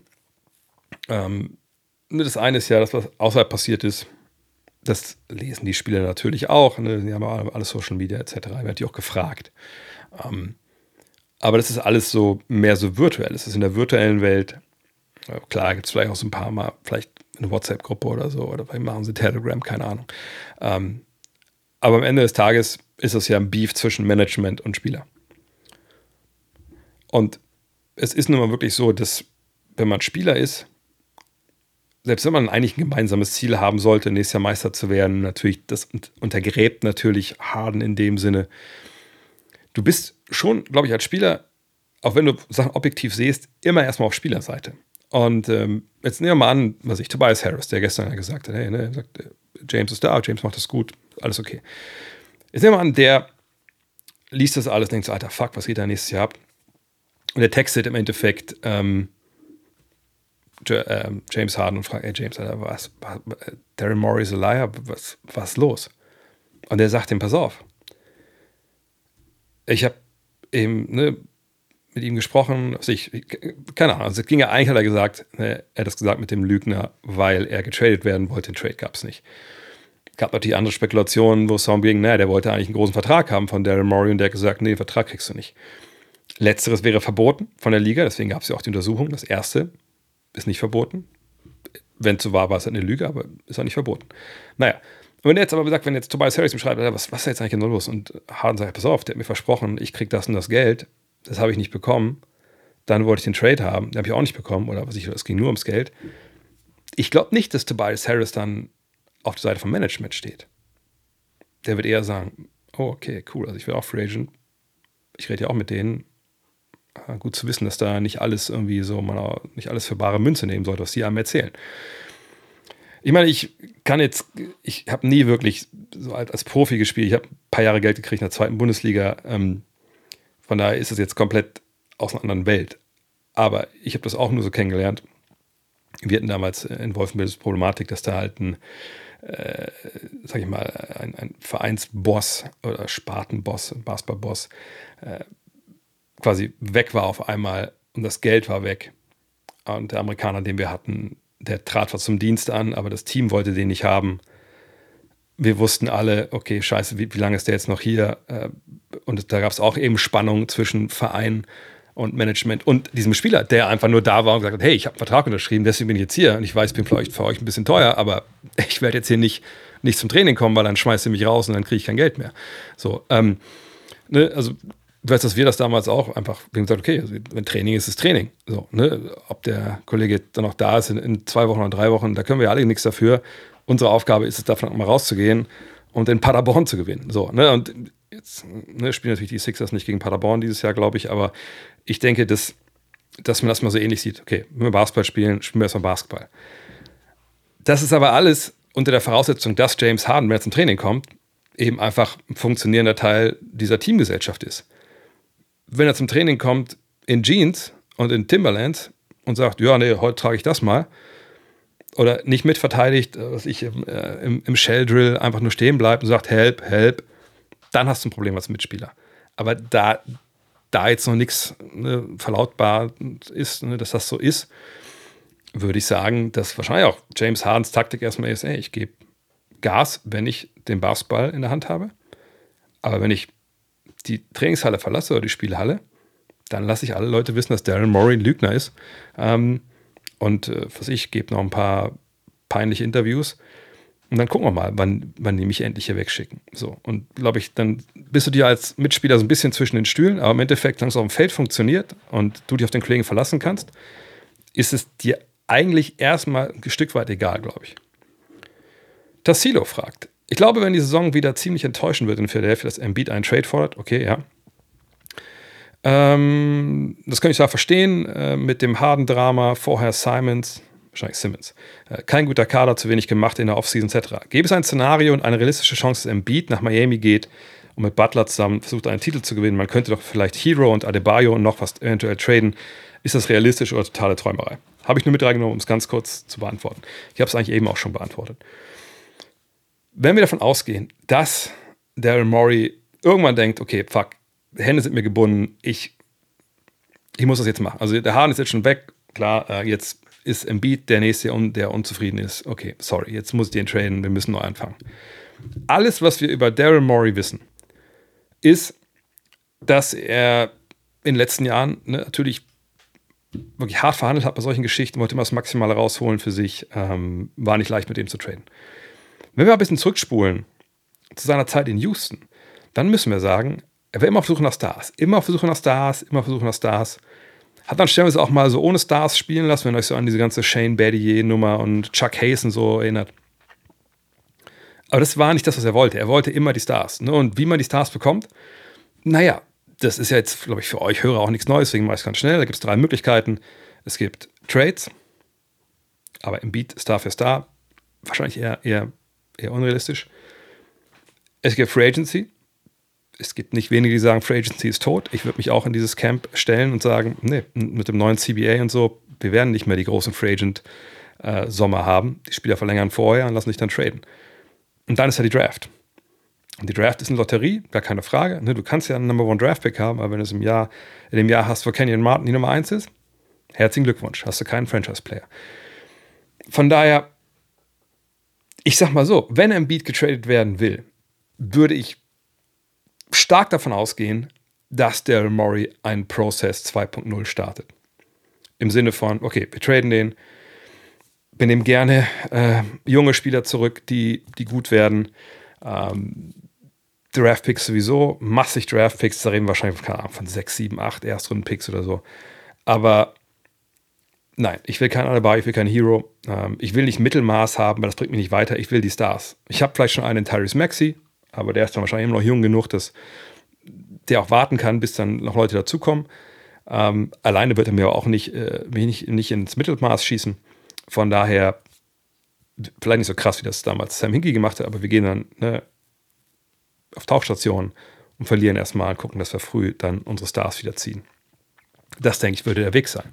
Aber mit Hero Adebayo und dann Maxi, sorry, da bist du einfach Konkurrenz, äh, äh nicht konkurrenzfähig in der Eastern Conference, wenn es darum geht, Conference Finals so zu erreichen. Äh, von daher, ich, genau diese Art Trade, wenn wir so weit denken wollen mit Embiid, sehe ich einfach in, in dem Fall nicht. Maximilian Auer fragt, äh, weißt du, ob die Miami Heat auch an Holiday dran waren? Was hältst du von der Vorgehensweise der Miami Heat rund um den Lillard-Trade? Meiner Meinung nach waren sie sich hier zu sicher und haben ihr Blatt überreizt. Wie siehst du das? Das Heat-Management hat ja sonst einen guten Ruf. Ähm, ob sie heute dran waren, ich, ich denke schon, aber natürlich kann man es nicht, nicht genau wissen. Es sei denn, man hat mit den Protagonisten gesprochen. Ähm, die Vorgehensweise um den Lillard-Trade. Naja, also A, wissen wir es nicht genau, ähm, ne, was jetzt genau geboten wurde. Wir wissen aber natürlich, was Miami maximal hätte bieten können, realistischerweise. Also kein Jimmy Butler, kein Bam Adebayo, sondern Tyler Hero. Eventuell, man konnte lesen, dass Caleb Martin nicht Teil sein sollte, weil er einfach so ein teamfreundlichen Vertrag hat. Aber sagen wir mal, wenn es halt auf hart kommt, sagst du Hero, Martin, sich Duncan Robertson, Kyle Lowry, irgendwer, der Geld verdient, plus Picks. So. Und es wären nicht so viele Picks gewesen. Ähm, ganz ehrlich, also das Blatt kannst du gar nicht überreizen. Ne? Also ich meine, wenn wir jetzt beim Skat sind, schon ein paar Jahre her, dass ich äh, Skat gespielt habe, aber also da, da reizt du halt die Nummer halt hoch und hast wahrscheinlich nur einen Buben, zwei Zehn und danach hast du nur welche Zahlen, die ein bisschen weiter hinten liegen. Ähm, das ist kein geiles Blatt gewesen. Und wenn wir sehen, was Milwaukee jetzt aus Dame Lillard gemacht hat und Brockton, der Trade kommt ja vielleicht noch, dann muss man sagen, wenn man das vergleicht mit, dem, mit, der, an, mit der wirklich der realistischen, besten Offer, die die Miami Heat hätten geben können, dann muss man sagen, eigentlich komisch, dass es so lange eben Thema war, dass nur Miami da den vielleicht kommen, bekommen kann. Gut, ich meine, das lag an der Aussage von, äh, von Lillard, dass er nur da spielen will. Aber hätte er die Aussage nicht getätigt, hätten wir auch gar nicht gesagt, okay, Miami, klar, Miami ist das Team, was ihn holen kann. Mit dem Angebot, das ist ja super, super geil. Nein, das ist kein gutes Angebot gewesen. Ne? Es gab bessere. Und das Beste, wahrscheinlich, haben wir jetzt, das wissen wir, welches das war. Und das schlägt dieses Angebot ja um Längen. Ich meine, ich mag Tyler Hero irgendwo auch, aber ich finde jetzt nicht, dass er super geil dahin gepasst hätte. Im Sinne von, ey, mit dem, mit Simons, mit Henderson, das ist ja ein geiler Backcourt. Das ist eher das ein bisschen more of the same Problematik mit Defensive etc. Ähm, von daher, ähm, die Heat haben Latt nicht überreizt. Die Heat hatten einfach haben es nicht geschafft, ein drittes Team zu finden, was vielleicht Hero nimmt und dann eben Sachen nach Portland schickt, die die Lieberheiten haben wollen. Ähm, und da sieht man auch, dass der Wert von Hero in der Liga ähm, eher im Keller ist. So von daher, nein, sie haben es nicht überreizt. Ihnen, sie hatten einfach nicht die Karten auf der Hand. Uli Hebel. Uli. Äh, ich weiß, eine sehr theoretische Frage. Sind sie doch alle hier, eigentlich gesagt. Wenn du aus dem aktuellen Free Agent Markt oder Kader, äh, nee, wenn aus den aktuellen Free Agents, oh Gott, ich kann echt nicht reden, sorry, äh, einen Kader bilden müsstest, wie sehe der aus? Vielleicht eine 10er-Rotation. Mhm. Ja, das ist natürlich immer so eine Frage. Es gibt natürlich noch mängig, eine Menge Free Agents, also zumindest Spieler, die letztes Jahr in der NBA waren oder vorletztes Jahr und jetzt ähm, nicht ähm, unter Vertrag sind und so ein bisschen warten, was sie denn machen. Äh, und das ist natürlich in der Regel alle Spieler, wo man denkt, ja, hat auch einen Grund, warum der noch keinen Vertrag hat. Aber es sind auch alle Spieler, wo man sich vorstellen könnte, ne, muss nur mal einer umknicken. Den sehen wir vielleicht dieses Jahr noch in der NBA. So, ähm, das ist jetzt so die Zehner-Rotation, die ich so für mich identifiziert habe, wo ich denke, das könnte ich mir irgendwie vorstellen. Das wäre allerdings kein Playoff-Team, das wäre auch kein Play-in-Team, das wäre eine Mannschaft, selbst wenn die, was ich so Orlando Magic ähm, 99, 2000 mäßig sagen, ey, jetzt erst recht und wir verteidigen geil und so. Das würde nicht funktionieren. Ne? Ähm, aber das sind die, die Top 10. Und das ist natürlich auch dann immer ganz schön, wenn man das, die, die, Namen mal hört und dann weiß, okay, also die sind noch zu haben, vielleicht für mein Team. Ähm, und ich habe jetzt nicht, weil mal einen Namen muss ich kurz nochmal checken, ob der nicht vielleicht doch schon irgendwo zwischendurch untergekommen ist. Aber nach meinem letzten Stand war Kendrick Nunn noch nicht unter Vertrag irgendwo und das scheint der auch immer noch nicht zu sein. Okay, also, dann äh, ist mein Top 10. Sagt, wenn irgendwer unterschrieben hat, habe es nicht mitbekommen, dann, dann gerne äh, reinrufen. Point Guard. Und der ist nicht da, weil ich denke, das ist, also den möchte ich in meinem Team haben. Aber es ist der beste Mann, der jetzt noch äh, am Start ist. Und irgendwie braucht man ja auch so ein bisschen Shot Creation vielleicht. Deswegen steht auch John Wall. Wie gesagt, John Wall, letztes Jahr mich nicht überzeugt, als er da in, äh, bei den Clippers war. Ich denke, die Messe ist gelesen, aber John Wall. Auf der 2 dann eben schon erwähnte Kendrick Nunn. Der hat ja eigentlich dann nach seinem Wechsel nach Washington eigentlich das okay gemacht. Ich weiß nicht, warum er keinen Vertrag bekommen hat. Vielleicht auch ein bisschen zu große Vorstellungen. Oder spielt er irgendwie jetzt schon in China? Ich weiß es nicht. Auf der 3 Terrence Ross ja, also auch so ein Scorer-Typ, ähm, auch nicht untergekommen. mal abwarten. Ähm, aber mit den drei Namen weiß man auch schon, wo das Problem liegt. Natürlich defensiv ist halt gar nichts los. John Michael Green, Stretch Bigman, letztes Jahr bei den Warriors, da wissen wir zumindest, ne, der haut mal von draußen einen rein. Das ist nicht schlecht, wenn jemand wie Wall hast, der meist über den Speed kommt. Auf der 5 Bismack, der Reichskanzler Biombo, ähm, Shotblocker immerhin. Ne, schützt hinten ein bisschen den Ring, hat natürlich auch seine Limits, aber auf Center-Position ist auch wenig zu holen, ehrlich gesagt, im Free Agent-Markt. Dann äh, als sechster Mann TJ Warren. Vielleicht müssen wir die Heimspiele einfach äh, in Orlando spielen und Disneyland. Vielleicht kriegt er Flashbacks und legt wieder 40 pro Spiel auf. Ähm, natürlich verletzt gewesen. Man wünscht, dass er nochmal zurückkommt, aber ja, auch schwer. An der siebten Position Justice Winslow. Da hat man nochmal so ein bisschen Defensive, vor allem auch so ein bisschen eine Flügel, Playmaking. Ja, aber weiß ich auch nicht, wie viel noch im Tank ist. An Nummer 8 hier Austin Rivers, da denke ich, dass er schon noch Teams helfen kann. Mich wundert, dass er kein Team hat. Also da bin ich gespannt. Vielleicht bin ich da ein bisschen biased, weil ich den Podcast gehört habe, wo er bei, bei Bill Simmons war. Da fand ich ihn sehr, sehr, ja, äh, sehr, sehr geerdet, sehr, sehr ähm, eloquent. Und da dachte ich so, okay, krass, so hatte ich den gar nicht wirklich äh, abgespeichert. Als neuntes dann äh, Hamidou Jallo. Ähm, ja, ich denke, das ist ein relativ junger Mann noch. Da würde ich noch mal eine Chance geben wollen, ähm, athletisch. Und auf der 10 dann Nerlens Snell. Ich weiß nicht, wie, inwiefern der ähm, noch so die Leidenschaft hat für, für Basketball. Das war ja auch so während der Zeit, wo er äh, in Dallas war immer so eine Frage. Aber wenn man wüsste, jetzt man braucht noch einen äh, Big Man von der Bank, Shotblocker ist ja, glaube ich, keine allzu schlechte Wahl, aber natürlich sehr, sehr begrenzt in seinen Möglichkeiten ähm, als, als Basketballer. Ähm, wie gesagt, kein Team, wo man sich wirklich jetzt denkt, oh geil.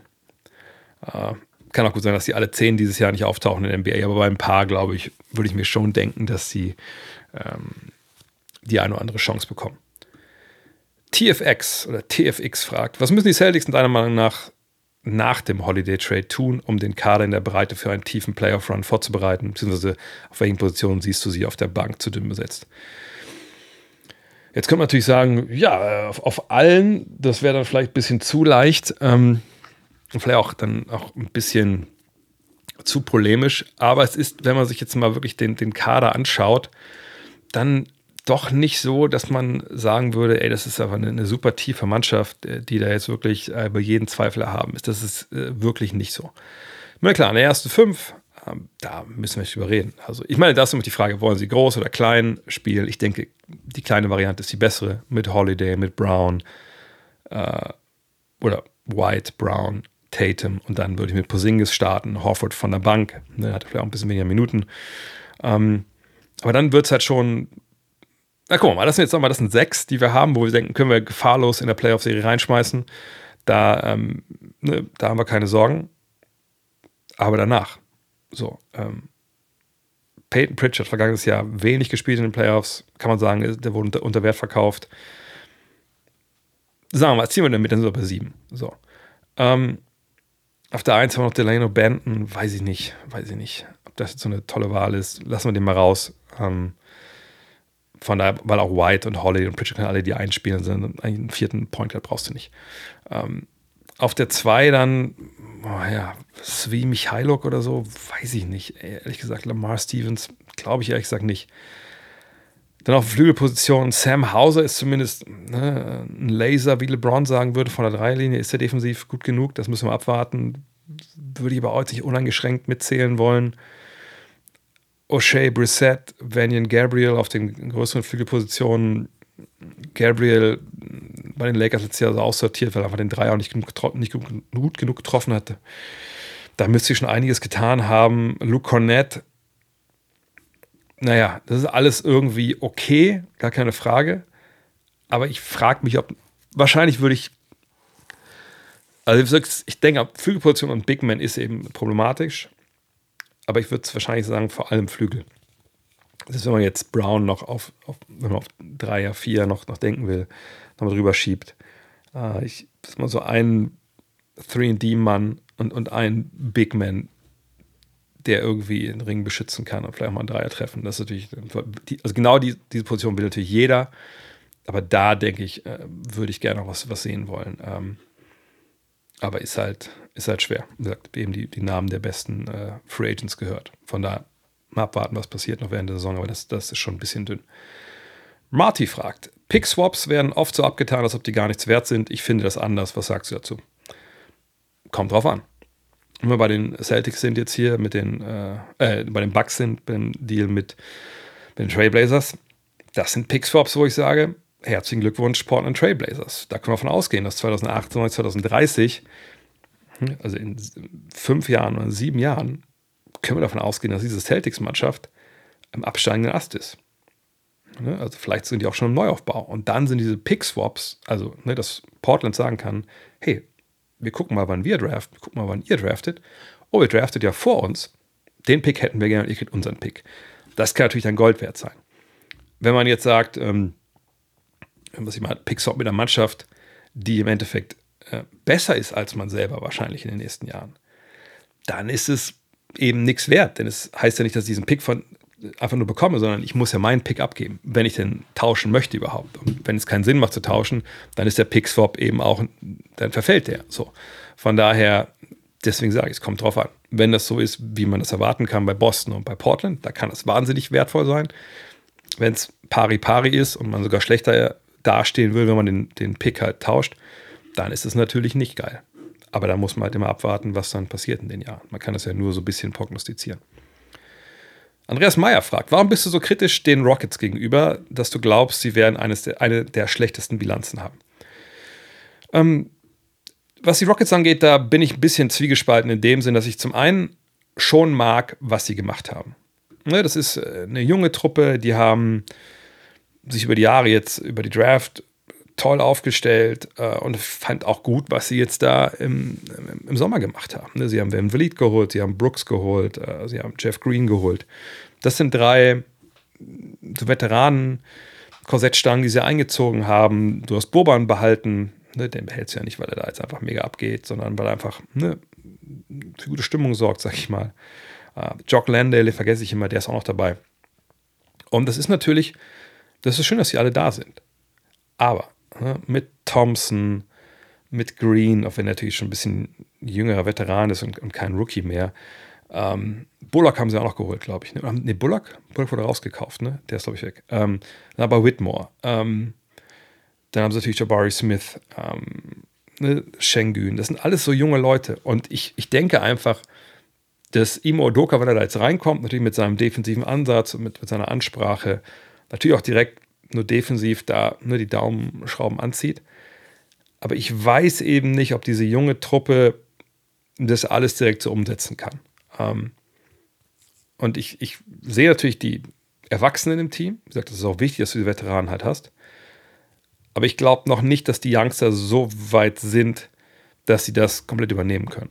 Ähm, und der Westen ist eben, wie wir eben schon mal äh, angesprochen haben, halt, halt brutal stark. Und ich sehe sie da halt also wenn wir noch mal kurz, ich kann kurz nochmal die, die Tabelle aufrufen, also mal die Teams angucken, die ähm, im, äh, im Westen halt sind. Und wir können mal das vielleicht zusammen machen. Normalerweise mache ich sowas ja immer im, äh, im Stream, aber sehen wir sie vor den Nuggets nächstes Jahr? Wahrscheinlich nicht. Sehen wir sie vor den Grizzlies? Würde ich jetzt auch nicht machen. Vor den Kings, wenn man erwarten kann, dass die ein paar mehr von ihren knappen Spielen verlieren. Nein. Vor den Suns, ich bitte dich. Von den Clippers, da müsste da schon ziemlich viel äh, schief laufen in Sachen Verletzungen. Gehe ich jetzt einfach nicht von aus. Golden State, nein, also, also die sehe ich auch klar vor Houston. Ich sehe die Lakers klar vor Houston. Die Timberwolves, man kann aber das, ähm, ne, das Experiment auf den großen Positionen denken, was man will. Das ist eine Mannschaft, die haben gestandene Veteranen, die haben mit, wenn man jetzt Edwards und Towns zählen will, war zwei Allstars, die meine besten Verteidiger, die haben einen guten Point Guard, die sind auch eine relativ tiefe Mannschaft, würde ich auch vor Houston sehen. Pelicans, gehen wir auch mal davon aus, dass das, was wir jetzt so gesehen haben, die Bilder von und auch die Video-Mitschnitte äh, da, Video, Videos von äh, Zion Williamson dann nicht optische Täuschungen sind und dass die alle Bock haben und fit sind, ähm, dann würde ich die auch vor Houston sehen. Oklahoma City ist ja quasi äh, Houston nur halt schon drei, vier, fünf Jahre weiter. Da kommt Chad Holmgren dazu. Die haben einen, einen All-Star, äh, oder mehr als einen All-Star, ehrlich gesagt, Shay Gilgis Alexander. Ähm, die sind alle ein Jahr älter, die sehe ich davor. Und jetzt, ja, jetzt kommen wir dahin. Dallas, sehe ich auch davor, ehrlich gesagt. Ne, die haben Luca, die haben Kyrie, die haben Grant Williams geholt, die haben generell den Kader besser ausbalanciert, defensiv, sehe ich davor. Und dann sind wir jetzt bei Utah, Portland, Houston und San Antonio. Und Houston letztes Jahr, letztes Jahr 22 Spiele gewonnen. Also traue ich ihnen 30 Spiele zu? Ja, irgendwo schon. Warum nicht? Aber das wäre eine 8 Spiele Verbesserung. Das wäre schon ziemlich krass. Ähm, das sehe ich nicht bei dieser starken Liga. Klar spielt es auch gegen Osten, aber im Osten ist ja auch keine Laufkundschaft. Das ist ja nicht, nicht Anfang der 2000er. Von daher, ich sehe sie einfach mit einer der schlechtesten Bilanzen. Ähm, und der Weg natürlich da raus aus diesem Tal, was ich jetzt hier äh, gezeichnet habe, ist, dass die Youngster einfach einen tierischen Sprung machen. Das kann sein, dass das passiert, nur ich halte es halt für unrealistisch und deswegen sehe ich sie da bei den schlechten Bilanzen. Was nicht heißt, dass ich nicht mag, was sie da über die Jahre aufgebaut haben. Nur ich denke, dieses Jahr ist noch ein Jahr zu früh, da so einen richtigen Sprung zu erwarten. Thomas Alpmann fragt, die letzten zehn Jahre betrachtet waren die Picks auf der Position Nummer drei, zum Beispiel Joel Embiid, Jason Tatum, Luka Doncic oder auch Jalen Brown, bei der NBA Draft im Durchschnitt besser oder erfolgreicher als die ersten Picks. Purer Zufall oder gibt es hierfür Gründe? Da gucken wir uns doch einfach mal äh, die Geschichte der Draft an. Das ist ja immer relativ schnell gemacht. Äh, da können wir erstmal durch. Also 2023 können wir nicht rauslassen, weil da wissen wir nicht, wie die, äh, das da läuft. Also 2022. Natürlich kleine Sample Size, Bankero an 1, Holmgren an 2, Jabari Smith an 3. Ja, kann man nichts drüber sagen, aber bisher sieht das mit Bankero ganz gut aus. Ähm, das Jahr davor, Kate Cunningham, Jalen Green, Evan Mobley, auch ein bisschen früh, würde ich sagen. Ne, Mobley hat sicherlich bisher mehr Spiele gemacht, doppelt so viele Spiele. Ähm, würde ich nicht äh, mir ein Urteil ähm, erlauben. Anthony Edwards war im Jahr davor Nummer 1, Nummer 3 war Lamello Ball. Beides gute Jungs, würde ich aber Edwards klar vor Ball einordnen, wenn ich ehrlich bin. 2019, Zion Williamson an 1, RJ Barrett an 3. Verletzungen, klar. Ähm, aber da ist natürlich John Morant der klar beste Mann, der war an zwei und da würde ich jetzt auch nicht sagen, dass wir da irgendwas groß reinlesen können. 2018, DeAndre Ayton an eins, Luka Doncic an drei. Gut, da wissen wir Bescheid. Da kommt aber natürlich hinzu, der Klassiker, äh, ne? Luka Doncic, Europäer, nicht sehr athletisch. Wir kennen die Gründe, warum er nicht früher gedraftet wurde. Ähm, von daher, das hat dann viel damit zu tun, einfach mit diesem, diesem Bias, dann Markel Fultz, Jason Tate. Markel Fultz war in dem Jahr äh, natürlich ein geiler äh, College-Spieler. Dann diese komische, weirde Verletzung. Oder ja, diese Nummer mit der Schulter. Keine Ahnung, was da im Endeffekt wirklich los war. Ähm, aber die Celtics hatten das vorher schon gesehen, dass äh, sie wollten lieber Tatum, war die richtige Entscheidung. Sagen wir mal 1 zu 0 jetzt, also für, oder sagen wir mal 1 auf der Seite von, ja. Ben Simmons, Jalen Brown. Ja, okay, ähm, Ben Simmons hat natürlich jetzt auch eigentlich eine Hockey-Karriere gehabt bis vor zwei Jahren. Ähm, sicherlich ein streitbarer Spieler, aber jetzt würde ich nicht sagen, dass das bei Brown anders ist. Wenn wir uns Statistiken angucken wie ähm, Box Plus Minus oder Warp, das sieht man bei BKRF, da muss man sagen, ist natürlich äh, Ben Simmons besser. Ähm, klar, jetzt die Karriere hat jetzt eine arge, arge Umleitung genommen, aber ich würde jetzt nicht sagen, dass das irgendwie jetzt Punkt für ist für Dritte ist besser. Dann haben wir im Jahr davor Carl Anthony Towns an 1 und Jali Okafor an 3. Ich denke, das geht ziemlich klar für Nummer 1 aus. Dann haben wir Andrew Wiggins, Joel Embiid. Ja, das äh, gibt zwar auch eine Erklärung für. Joel Embiid hatte Verletzungsprobleme.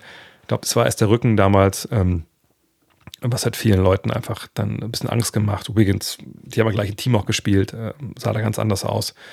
Ähm, von daher, ja, wenn Embiid nicht diese Verletzung hat, dann geht er sicherlich an eins weg. Davor Anthony Bennett und Otto Porter Jr., ja gut, er hätte auch mich hinstellen können an Nummer drei. Dann wäre wahrscheinlich auch das ein Votum gewesen für den dritten Pick. Anthony Bennett war natürlich leider, leider Gottes eine totale Katastrophe. Ähm, aber auch eine weirde Draft in dem Jahr. Ähm, der beste Spieler ist ja auch nicht unter den äh, Top weggegangen. Der beste Spieler ist Nummer 15, Janis Antetokounmpo. So, also von daher, auch da können wir nichts draus ablesen. 2012 Anthony Davis an 1, Bradley Beal an 3. Na gut, jetzt kann man sagen, Bradley Beal hat mehr Spiele absolviert vielleicht, aber auch der war relativ häufig verletzt, ist auch klar. Dann haben wir Kyrie Irving an 1, Ines Freedom an 3. Nein. Äh, John Wall an 1, Derek Favors an 3. Äh, kann jetzt Fan von beiden sein oder auch nicht. Der beste Spieler in dem Jahr war Paul George, aber der kam Nummer 10. Äh, machen wir noch bis zu 2000. Na, machen wir auch noch ein, ein, zwei Jahre noch alles gut. Blake Griffin an 1, James Harden an 3. Ja, da passt es wieder Griffin natürlich auch eine Saison, äh, eine, ähm, oder andersrum, Harden eine Saison gehabt im College, die auch nichts, der konnte halt viel gut, aber nichts überragend. Deswegen war er halt dann nicht am Start. Das Jahr davor Derrick Rose an 1, OJ Mayo an 3. Ja, ich glaube, also an der Theorie, da müssen wir ehrlich sein, da ist nichts dran. Ähm, und in den Jahren, und Jalen Brown würde ich da nicht mal unbedingt nennen wollen, ähm, äh, kann man es erklären, warum diese Picks anders liefen. Maha87 fragt, wie siehst du die offenbare Entscheidung von Jalen Beat für Team USA zu spielen? Will er endlich erfolgreich sein?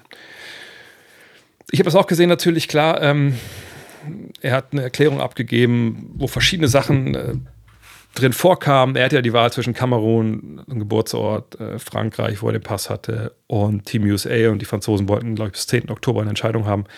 Er hat jetzt für Team USA entschieden, hat dann gesagt, ja, ich möchte hier meinen Fans und äh, da, wo ich lebe, für die möchte ich spielen. Ich möchte meinem Sohn, der Amerikaner ist, sagen, hey, ich habe für dich Olympiagold gewonnen, für ihn möchte ich spielen. Und das sind, ja, das sind natürlich nachvollziehbare Gründe, die, die kann ich auch verstehen. Ähm, wenn das die Gründe sind, warum er das macht, klar. Äh, dann gab es aber, glaube ich, auch Aussagen, wenn ich richtig gesehen habe, dass er auch sagt, sagt ja, ich würde aber auch gerne wieder ne, USA helfen, ne, Gold zu gewinnen. Ich, ich möchte gerne Goldmedaille gewinnen. Das hat natürlich dann so ein bisschen Kevin Durant-Vibes mit den Warriors damals. Ähm, das ist natürlich ein sehr, sehr leichter Weg zu einer Goldmedaille. Äh, auch wenn man natürlich sagen muss, selbst mit Embiid haben sie natürlich nicht sofort gewonnen. Aber das ist natürlich der Knall, äh, der, der haushohe Favorit, je nachdem, wer mitspielt. Ich habe das ja schon mal gesagt. Also, wenn es für mich, wenn ich ein Power Ranking hätte machen sollen zwischen äh, Kamerun, Frankreich und, und äh, USA, wäre, also nach dem, was mir am liebsten wäre, was natürlich Blödsinn ist, weil ich da nichts, keine Aktien drin habe und das auch nicht entscheiden soll, aber aus basketball-romantischer Sicht am coolsten wäre natürlich gewesen, wenn er in Kamerun zugesagt hätte. Ne? Die spielen auch ein Olympia-Qualifikationsturnier. Vielleicht kann man dann jemanden wie Pascal Siakam auch bewegen, mitzuspielen. Ähm, das wäre natürlich ein starkes Zeichen gewesen. Aber ich kann auch verstehen, dass er sagt, ey, ich lebe da schon seit Ewigkeiten nicht mehr. Ähm, ich habe keine Ahnung, wie die Strukturen sind in Kamerun im Basketballprogramm. Vielleicht ist es auch ne, was, wo man sagt, nee, das möchte ich mir nicht antun. Keine Ahnung. Äh, Fakt ist, er hat sich für Amis entschieden. Kamerun wäre das Schönste gewesen, fände ich. Dann Frankreich, obwohl er da ja auch nicht wirklich einen riesen Bezug zu hat, wenn ich es richtig verstehe. Und dann USA. Ich sag mal so, ist schon schön zu sehen, dass die Amerikaner sich äh, Hilfe holen müssen bei Leuten, die eigentlich gar nicht in den USA geboren sind, um Deutschland zu schlagen. Von daher, das ist ja auch eine schöne Sache. Timo fragt, Justus Hollatz hatte nach einem Jahr in Spanien ja bei CD Vita im Eurocup unterschrieben, ist dann aber noch im Sommer zu Anadolu Efes, gewechselt und hat gestern drei Minuten gespielt. Denkst du, er wird ein guter Euroleague-Spieler oder ist der Sprung vielleicht etwas zu groß? Ja, darüber habe ich mit ihm auch gesprochen. Ähm, es gab ja dieses, dieses Fan-Treffen. Ich war ja Teil der Fanreise, weil da wurden auch die Medien zu eingeladen, was glaube ich für die Fans nicht so ganz so toll war und für die Spieler auch nicht, weil die davon nichts wussten, aber schwamm drüber. Ähm, und da habe ich auch mal kurz mit Justus gestellt und meinte, ey, was, was war da jetzt eigentlich im Sommer? Wieso bist du denn da jetzt gewechselt? Und er meinte, ja gut, er war, ne, er war gewechselt und dann hat sich bei FS der Point Guard, ein Point Guard irgendwie schwer verletzt und die brauchten einen Ersatz. Und seine Agentur ne, hat dann, wurde angefragt wohl und äh, hat dann gesagt, ja, kein Problem. Und dann haben sie halt den Vertrag wieder aufgelöst und dann ist er dann äh, nach FS gegangen. Zu Tibor Pleiss ja übrigens auch. Und ähm, das ist natürlich ein Sprung, gar keine Frage. Natürlich ist er auch nicht eingeplant als einer, der startet und 30 Minuten geht. Aber dass er jetzt im ersten Spiel drei Minuten gespielt hat, das würde ich erstmal einfach komplett unter Tisch fallen lassen und gar nicht groß drüber nachdenken, weil genau wie alle anderen Weltmeister, ne, ist ja bei Andreas Obst, bei Johannes Thiemann, äh, bei Nils Giffer, der gestern auch gar nicht, der erstmal noch nicht dabei ist, ähm, ist ja so, dass erstmal natürlich auch, du warst lange nicht dabei im Training, eventuell hast du noch ein bisschen Rückstand, ähm, ne, je nachdem, wie viel Zeit man danach noch vielleicht gebraucht hat, um wieder reinzukommen. Und er ist nun mal ein junger Spieler und natürlich auch einen Teil der Vorbereitung verpasst. Ne, unter einem neuen Trainer, was ja dann auch nicht leicht ist, ähm, da dann wirklich äh, auch direkt reinzufinden, wenn man halt sich zwei Wochen zu spät kommt. Von daher alles easy. Ich glaube, das Jahr eine Julige für ihn erstmal ein Orientierungsjahr sein. Ähm, von daher alles gut, passt alles. Ähm, aber dass man jetzt erwartet, dass er 20, 30 Minuten geht, das, das würde ich nicht. Sondern es ist einfach ein Lehrjahr, aber es ist ja auch vollkommen okay in, im Alter, in dem Justus ist. Stefan Martin fragt: Die Bayern haben doch einen neuen LED-Boden, äh, also einen Glasboden, äh, in ihrem BMW-Park einbauen lassen. Warum war gestern beim Euroleague-Spiel gegen Alba wieder der alte verbaut? Ist der Glasboden in der Euroleague nicht zugelassen? Äh, sie haben ihn nicht verbaut. Ähm, sie haben ihn für das erste Spiel in der Bundesliga da reinlegen lassen, weil der BMW Park vor Audi Dome äh, ne, zum ersten Mal dann quasi geöffnet hatte äh, unter neuem Namen. Und da wollte man einfach was Geiles zeigen. Und deswegen hat man das gemacht. Äh, ah, ist aber jetzt auch in der BBL nicht weiter verbaut. Es sei dir irgendwas falsch verstanden, aber so wurde es mir erklärt. Ähm, von daher, das war der einzige Grund. Ähm, ich weiß aber auch nicht, ob er in der Euroleague zugelassen ist oder nicht. Ich äh, weiß allerdings, dass es Interesse gibt von der Euroleague, das Final Four, was ja das eigene Event ist, dass man das eventuell auf diesem Boden spielen ähm, möchte. Was geil wäre, weil ich glaube, der Boden ist einfach echt, echt nice. Man hat sie auch bei der, was war das, U18 ähm, äh, Frauen äh, EM war es, glaube ich, gesehen. Ist einfach, das ist das ist das nächste große Ding. Von daher ähm, würde ich mich freuen, wenn die Euroleague das am Ende dann macht, weil man, glaube ich, auch sehr viel machen kann, Sachen, so Statistikeinblendung und sowas. Auch man soll auch nicht zu viel machen, denke ich, weil sonst wird es unübersichtlich. Aber ähm, so ein bisschen so NBA 2K-mäßig Sachen einzublenden, einfach die einfach wichtig und cool sind, das, das fände ich ganz geil. Felix fragt: In Deutschland wird die NBA nicht so aktiv geschaut, weil die Spiele oft in der Nacht zur deutschen Zeit stattfinden. Könntest du dir vorstellen, dass die NBA ihre Spielzeiten anpasst, damit andere Länder diese Spiele eher verfolgen können? Ähm, die NBA hat ihre Spiele angepasst am Wochenende. Deswegen kommen wir dieses Jahr in den Genuss von so vielen hochkarätigen, hochkarätigen ähm, NBA-Spielen wie noch nie.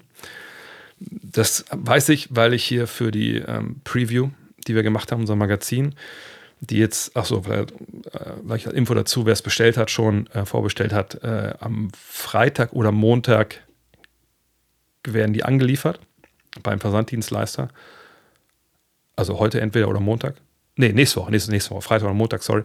Ähm, und dann geht es an euch raus. Also am 13. oder 16. werden die verschickt und dann, je nachdem, wie schnell die Post ist, ist das Ding, die Dinger bei euch. Ähm, und da habe ich einen Artikel geschrieben, nur über diese Wochenendspiele. Welche das sind. Und einfach, es sind unglaublich geile Spiele. Also alle Spiele, die zur Primetime sind. Das sind auch, stellen wir einmal ist auch ein Spiel am Donnerstag sehr früh. Dann haben wir natürlich MLK Day etc. So. Von daher, das hat die NBA schon länger gemacht für den europäischen Markt. Nur, wovon der Felix natürlich hier spricht, sind Spiele unter der Woche. So. Und da muss man ganz klar sagen, das geht der NBA komplett am Arsch vorbei. Also A, es gibt ja nicht nur USA und Europa. Der größte Markt für die NBA ist Asien. Auch wenn sie momentan so ein bisschen im, im Golf rumturnen, aber da geht es ja nicht um die Größe des Marktes, da geht es um das Geld, was man da absaugen will ne, von Leuten, die viel Geld haben. Das machen andere Sportarten ja auch. Ähm, oder andere Sportligen, sollte ich sagen. Jedenfalls äh, China, Indien, das sind die großen Märkte. Ne? Darum geht es. Also für die, wenn sie für irgendwen was machen, dann für die. So. Also nicht für, für was, für 80 Millionen Deutsche, wo, was ich, wie viel sie für Basketball interessieren, sagen wir mal 2 Millionen. Das macht ja keinen Sinn, jetzt zu sagen, hey, Milwaukee Bucks, ähm, spielt mal unter der Woche mittags, weil äh, Ernst Kaschunke aus Wanne Eickel würde gerne NBA gucken und möchte nicht dann äh, eine ganze Nacht wach bleiben und on demand gucken, können wir ihm nicht zumuten, weil er, arbeitet, äh, da gibt es da, gibt's da, gibt's da Tagebau, keine Ahnung. Jedenfalls, ne, also das macht ja gar keinen Sinn. So, was die NBA aber macht, sind da diese Wochenendspiele, die Sonntagsspiele. Auch Samstag dieses Jahr verstärkt. Äh, und das ist halt cool. Und das macht Sinn. Äh, und das machen sie natürlich auch.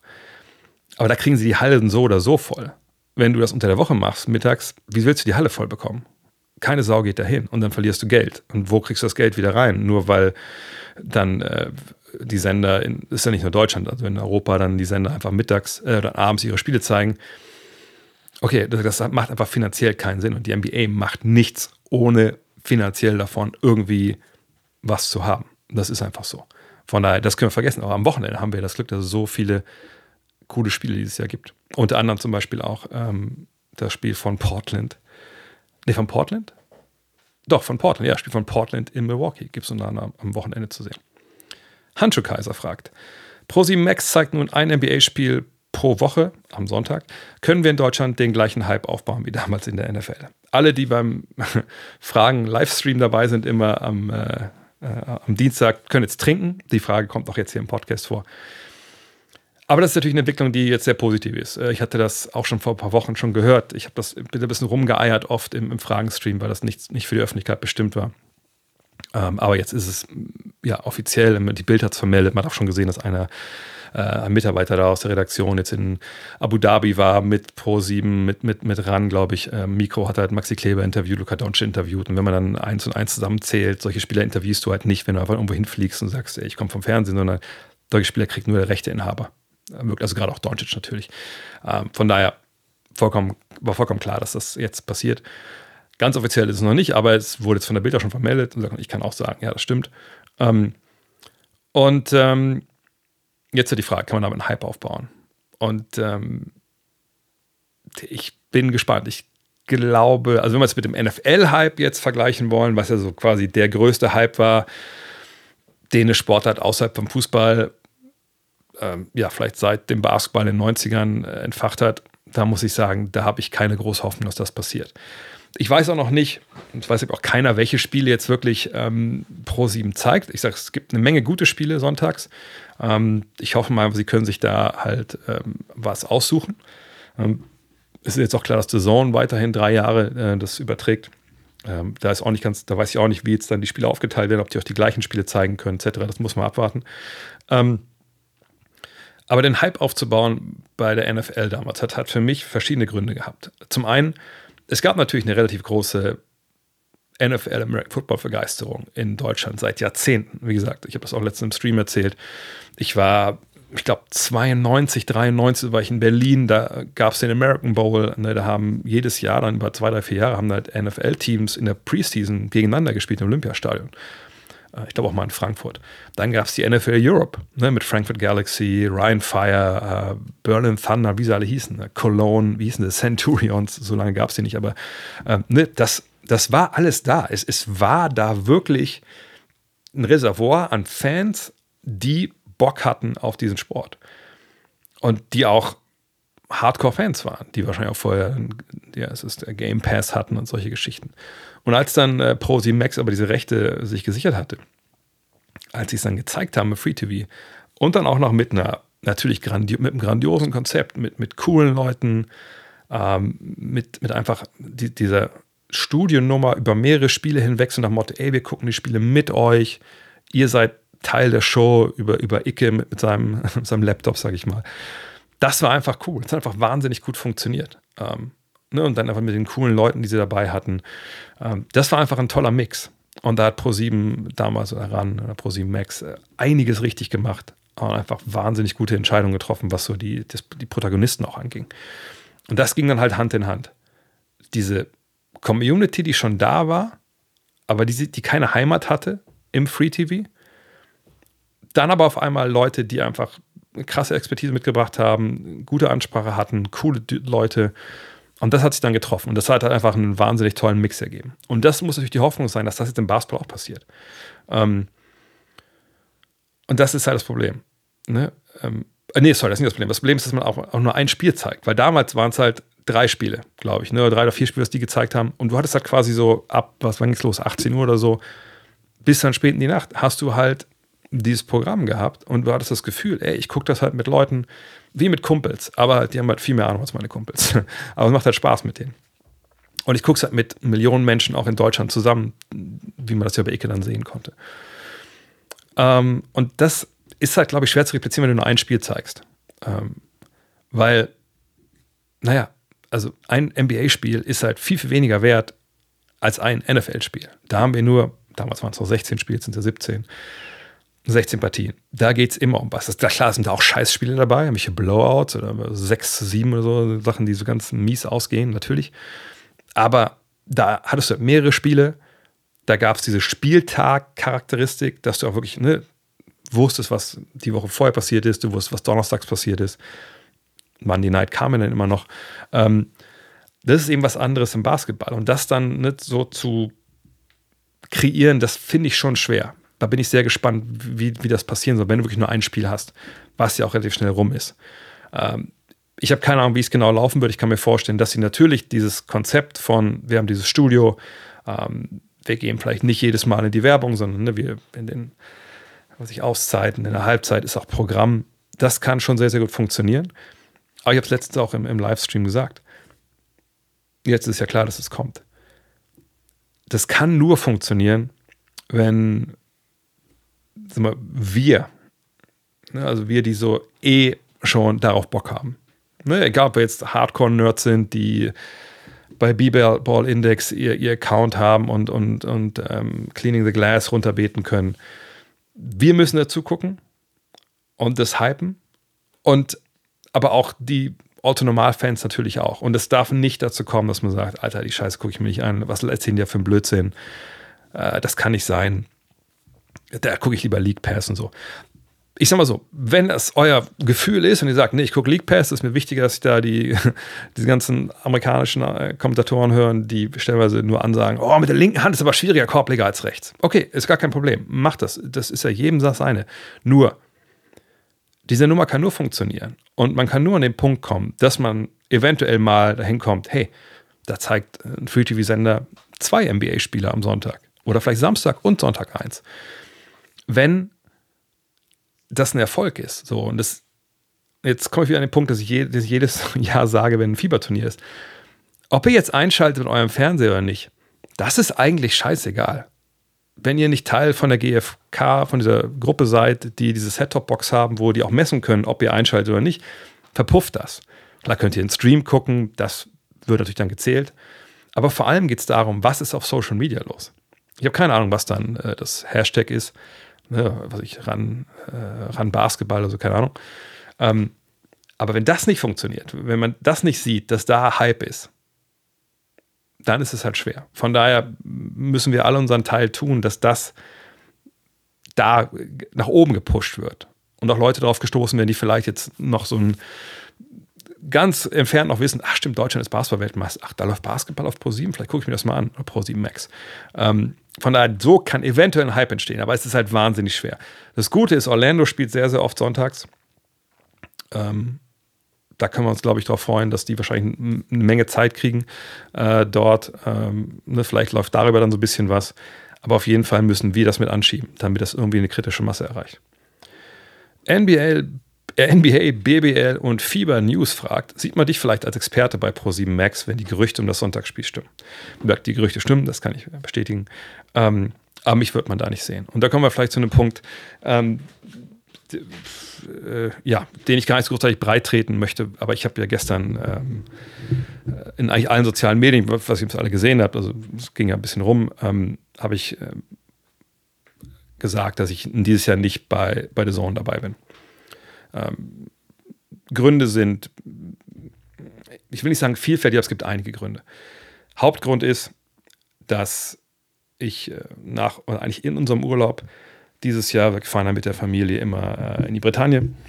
Äh, meine Stiefschwiegermutter, sage ich immer, kommt ja daher. Ähm, und dann auf dem Rückweg sind wir noch in Paris noch ein paar Tage. Und es war so, dass ich in Paris einfach, äh, ich glaube, das habe ich schon ein bisschen angerissen hier. Ich war einfach auf einmal total ich weiß ja, wie ich das beschreiben soll. Ich war einfach total schnell auf 180, ähm, ohne Grund. Also ich, unsere Tochter hat irgendwas, äh, irgendwie nicht, kurz mal nicht zugehört oder irgendwas. Und gesagt, Papa, das ist aber nicht so. Und dann habe ich direkt irgendwie, ich bin nicht, also ich bin nicht ausgerastet oder so, das meine ich gar nicht. Aber ich war direkt immer so, ja, aber wenn du nicht, nicht zuhören willst, dann geht das auch nicht. Also ganz, ganz komisch. Und dann, dass meine Frau meinte, ey, was ist denn los? Was, was ist denn?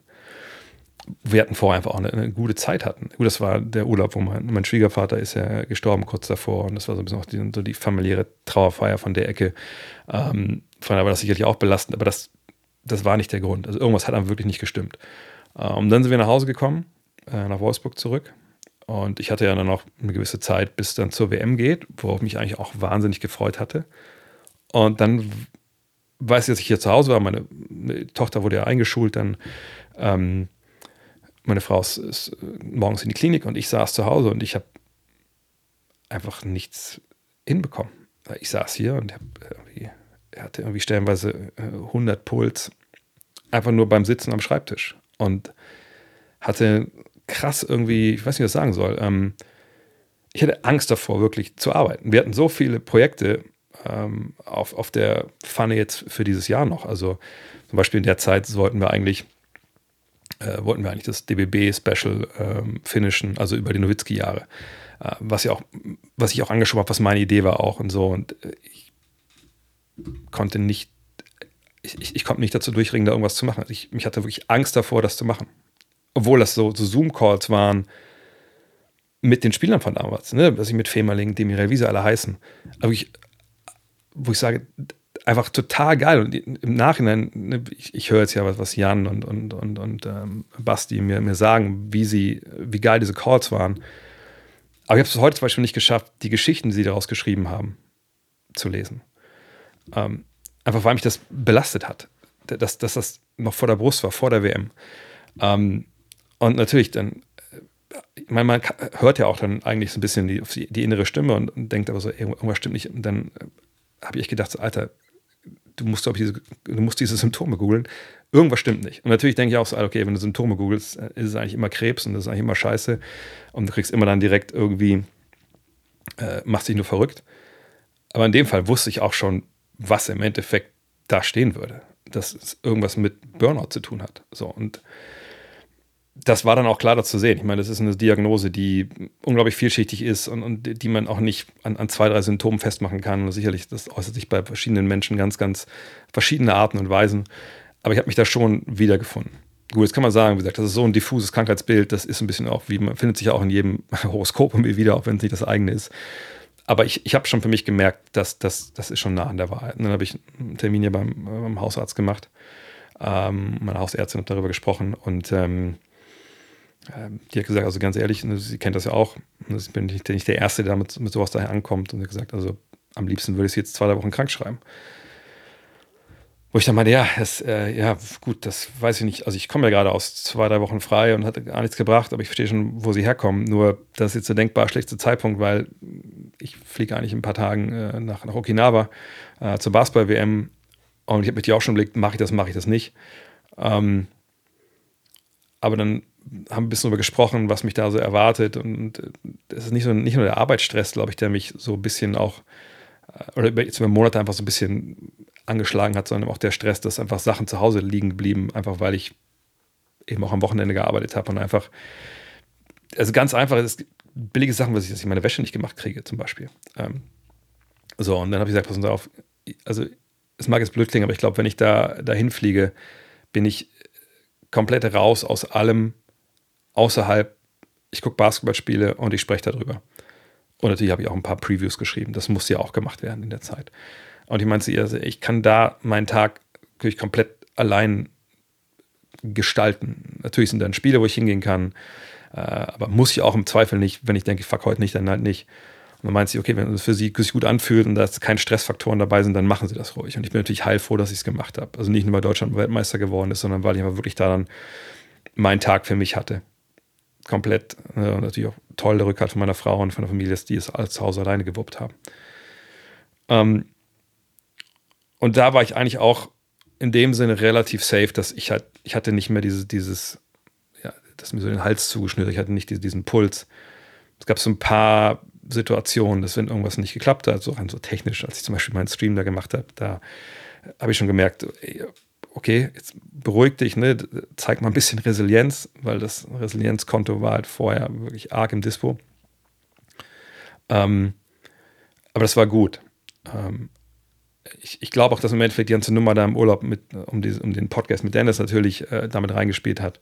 Aber das war im Endeffekt wahrscheinlich nur so der, der letzte Push so über, über die Klippe für mich. Ähm, aber ich bin mir dann auch auf Okinawa und äh, in äh, Manila klar geworden, dass es, es, so einfach nicht weitergeht. Das war jetzt keine Episode, weil das war auch, ich meine, diese, dieses, der Puls und dass ich auch nachts, ich konnte auch nachts auch nicht schlafen. Ich lag bestimmt zwei Stunden nur geschlafen lag die ganze Nacht wach und wusste ehrlich gesagt gar nicht warum. Ähm, und das war eigentlich nach, nach drei, vier Tagen war das eigentlich mehr oder weniger wieder weg. Aber ich, mir war halt klar, dass das nicht irgendwie jetzt einfach nur eine schlechte Woche war, vielleicht gegessen oder ich, ein Virus oder so. Ich, ich, wusste, dass das ein strukturelles Problem ist. Und dann habe ich ein bisschen geguckt. Ne? Das ist ja schön, wenn man alles in so einen Kalender einträgt am Rechner, dass man nachverfolgen kann. Ähm, ne? Also zum Beispiel, wie viele Wochenende hatte ich ein? Wann, wie, wann hatte ich wirklich mal frei an einem Wochenende? Äh, und das war natürlich in der Saison wenig. Also letztes Jahr, glaube ich, waren es dann drei, vier, fünf Wochenenden, wo wirklich frei war, wo nichts war, ähm, von dem ich sagen würde, ja, da musste ich jetzt nicht aufpassen. Ich meine, ich habe seit anderthalb Jahren zu Hause kommentiert, da entsteht ja noch mein, mein Flypack, mit dem ich das mache. Von daher war es ja nicht so wie früher, dass ich da 13 Stunden in der Bahn sitzen musste, um zwei, drei Stunden zu arbeiten. Ähm, Aber es, es war halt schon so, dass wenn man wusste, dass ich abends um 19 Uhr ist das Spiel, um 18 Uhr muss ich äh, hier sitzen, dann muss ich die vorbereiten für ein Spiel. Das war dann einfach auch ein normaler Arbeitstag irgendwann. Äh, und dann ging es Montag natürlich trotzdem normal weiter. Ähm, und ich habe mich dann entschieden, mehrere Sachen halt ähm, zu, zu, reduzieren und, und, Sachen einzuschränken. Vorher habe ich schon gesagt, ich kann nicht an der DBB mitarbeiten. Ähm, das hätte ich auch gar nicht geschafft. Äh, das machen jetzt Basti und Jan alleine und es wird wahrscheinlich wahnsinnig geil. Und ich, ich denke, ich werde es dann mir durchlesen, wenn es wirklich fertig ist. Das soll am Ende des Jahres fertig sein. Ähm, und ich habe mich, ich habe mir gesagt, okay, ich gucke mit The Zone, wenn klar ist, dass wir die Rechte bekommen. Wie fühle ich mich dann? Mache ich es, mache ich es nicht? Mache ich es vielleicht sehr eingeschränkt oder mache ich es gar nicht? Und dann kam die Nachricht gestern. Äh, gestern Vormittag habe ich eine Mail bekommen, ähm, Rundmail an alle, die, die, die mitarbeiten im Basketball. Und das hat bei mir sofort Beklemmung ausgelöst. Und da war für mich klar, okay, nein, ich mache das nicht. Ich kann das nicht machen nächstes Jahr. Ähm, und dann habe ich halt ähm, meinem Chef dort im Basketball geschrieben, sag, pass auf, es tut mir sehr leid, ich trage das schon auch länger vor. Eigentlich war es der gleiche Text, den ihr auch gelesen habt bei, bei, bei Twitter, bei Instagram und Facebook. Ähm, ich, ich kann das nicht, ich möchte, ich möchte das nächstes Jahr nicht und, ähm, ne, und habe auch sehr viel Verständnis erfahren. Ähm, klar kam auch die Rückfrage, möchtest du vielleicht einen ganz, ganz reduzierten Rahmen machen, aber ich, ich, ich habe mir gedacht, wenn ich jetzt nicht den Clean Cut mache und sage, ich mache das nicht, ähm, dann, äh, dann geht das halt nicht.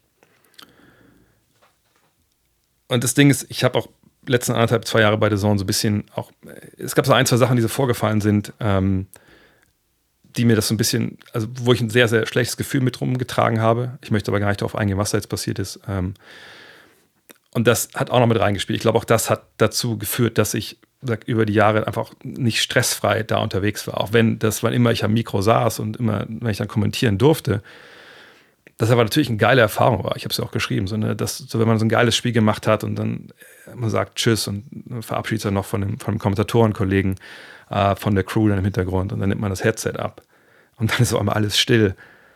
Das war schon irgendwie immer auch ein wahnsinnig geiles Gefühl zu wissen, boah, das war gerade so ein, so, so, ein, so ein Rush, so, ne, so, so zweieinhalb, drei Stunden, klar mit Auszeiten, Halbzeit, aber irgendwie so dann da zu sein, in der Sekunde da sein zu müssen, wenn es passiert und das ne, auch zu besprechen und, und, und zu und die Faszination weiterzugehen, die Leidenschaft weiterzugeben, das war einfach geil und das möchte ich auch sicherlich irgendwann wieder machen. Aber eben nicht jetzt. Und ich habe mir auch gesagt, ich will jetzt auch nicht, gesagt, nicht in zwei Monaten dann mal ein Spiel machen oder so. Das ist einfach jetzt, ich mache das nicht. Bis auf weiteres. Ich habe keine Ahnung, was in einem halben Jahr ist oder, in, oder ein halbes Jahr ist zu kurz, sondern was in einem Jahr ist oder so, keine Ahnung. Ähm, aber jetzt geht es einfach nicht. Ähm, ich muss aber auch sagen, ich ähm, hatte natürlich relativ früh gehört von äh, der Geschichte von, von, von Pro7, ähm, dass sie das ähm, machen wollen. Und dann hatte ich mich natürlich selber gefragt, okay, was, was mache ich, wenn, wenn, die mich fragen? Äh, dann ist es ja ein ganz anderes Umfeld auf einmal ähm, im Studio, im Fernsehen. Hätte ich darauf Bock? Und da muss ich sagen, ich, ich hätte Bock gehabt, ich hätte mir auch alles angehört. Und, und, wenn das alles gepasst hätte, hätte ich vielleicht wirklich auch Ja gesagt. Aber ich, ich glaube eigentlich ehrlich gesagt dann auch irgendwo dann doch nicht. Aber wie gesagt, ich weiß nicht, weil da zumindest der negative Faktor weggefallen wäre, der mich da so ein bisschen verfolgt hat. Ähm, aber am, am, Ende bin ich jetzt super cool damit mit der Entscheidung. Ne, klar wird sicherlich ähm, ein äh, bisschen kribbeln, und nicht nur ein bisschen, wenn es dann losgeht. Äh, ähm, aber ich werde das jetzt durchziehen äh, und erstmal nicht machen. Und wenn wirklich, was ich in zwei, drei, vier Monaten irgendwie mich mal der Haar versticht, da kann man immer noch mal sagen, komm, dann werfe ich mal einen Livestream an und wir gucken uns das Spiel zusammen an, ohne dass man das Spiel sehen kann. Da würde ich es auch nicht durchkommentieren natürlich, sondern würde ich einfach nur ich das Spiel gucken, so ein Watchalong. Sowas ist sicherlich dann immer machbar, aber ich will einfach nicht verpflichtet sein.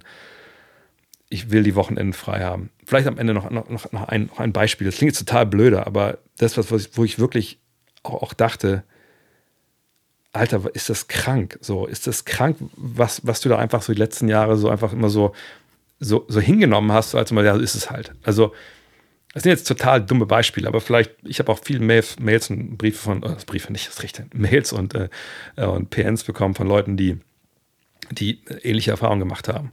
Ähm, und vielleicht finden die sich da wieder das Sachen wie zum Beispiel, dass ich mir vergangenes Jahr dachte, Alter krass, ich, ich bin jetzt so, ich habe so viel Bock, äh, einfach eine Sterne zu gucken. Ich, ich hole mir so ein, ein Teleskop und äh, da, da, kann ich dann abends mal auf der Dachterrasse, klar kann ich nicht jeden Sternenhaufen sehen, aber es wird geil, zumindest den Mond. Super cool. Fand ich als Kind schon cool, habe ich da nie das Geld gehabt, das zu machen. Und dann stand dieses, dieses Teleskop bei mir ein halbes Jahr äh, rum und ich habe es nicht mal ausgepackt. Und das Peinliche war, dass ich dann mal gemerkt habe, als ich dann ausgepackt habe, wirklich nach, ja, ich glaube, es war im Juli oder so irgendwann, dass nur ein von zwei Paketen eigentlich gekommen war und das Stativ, wo es draufstehen sollte, nie angekommen ist.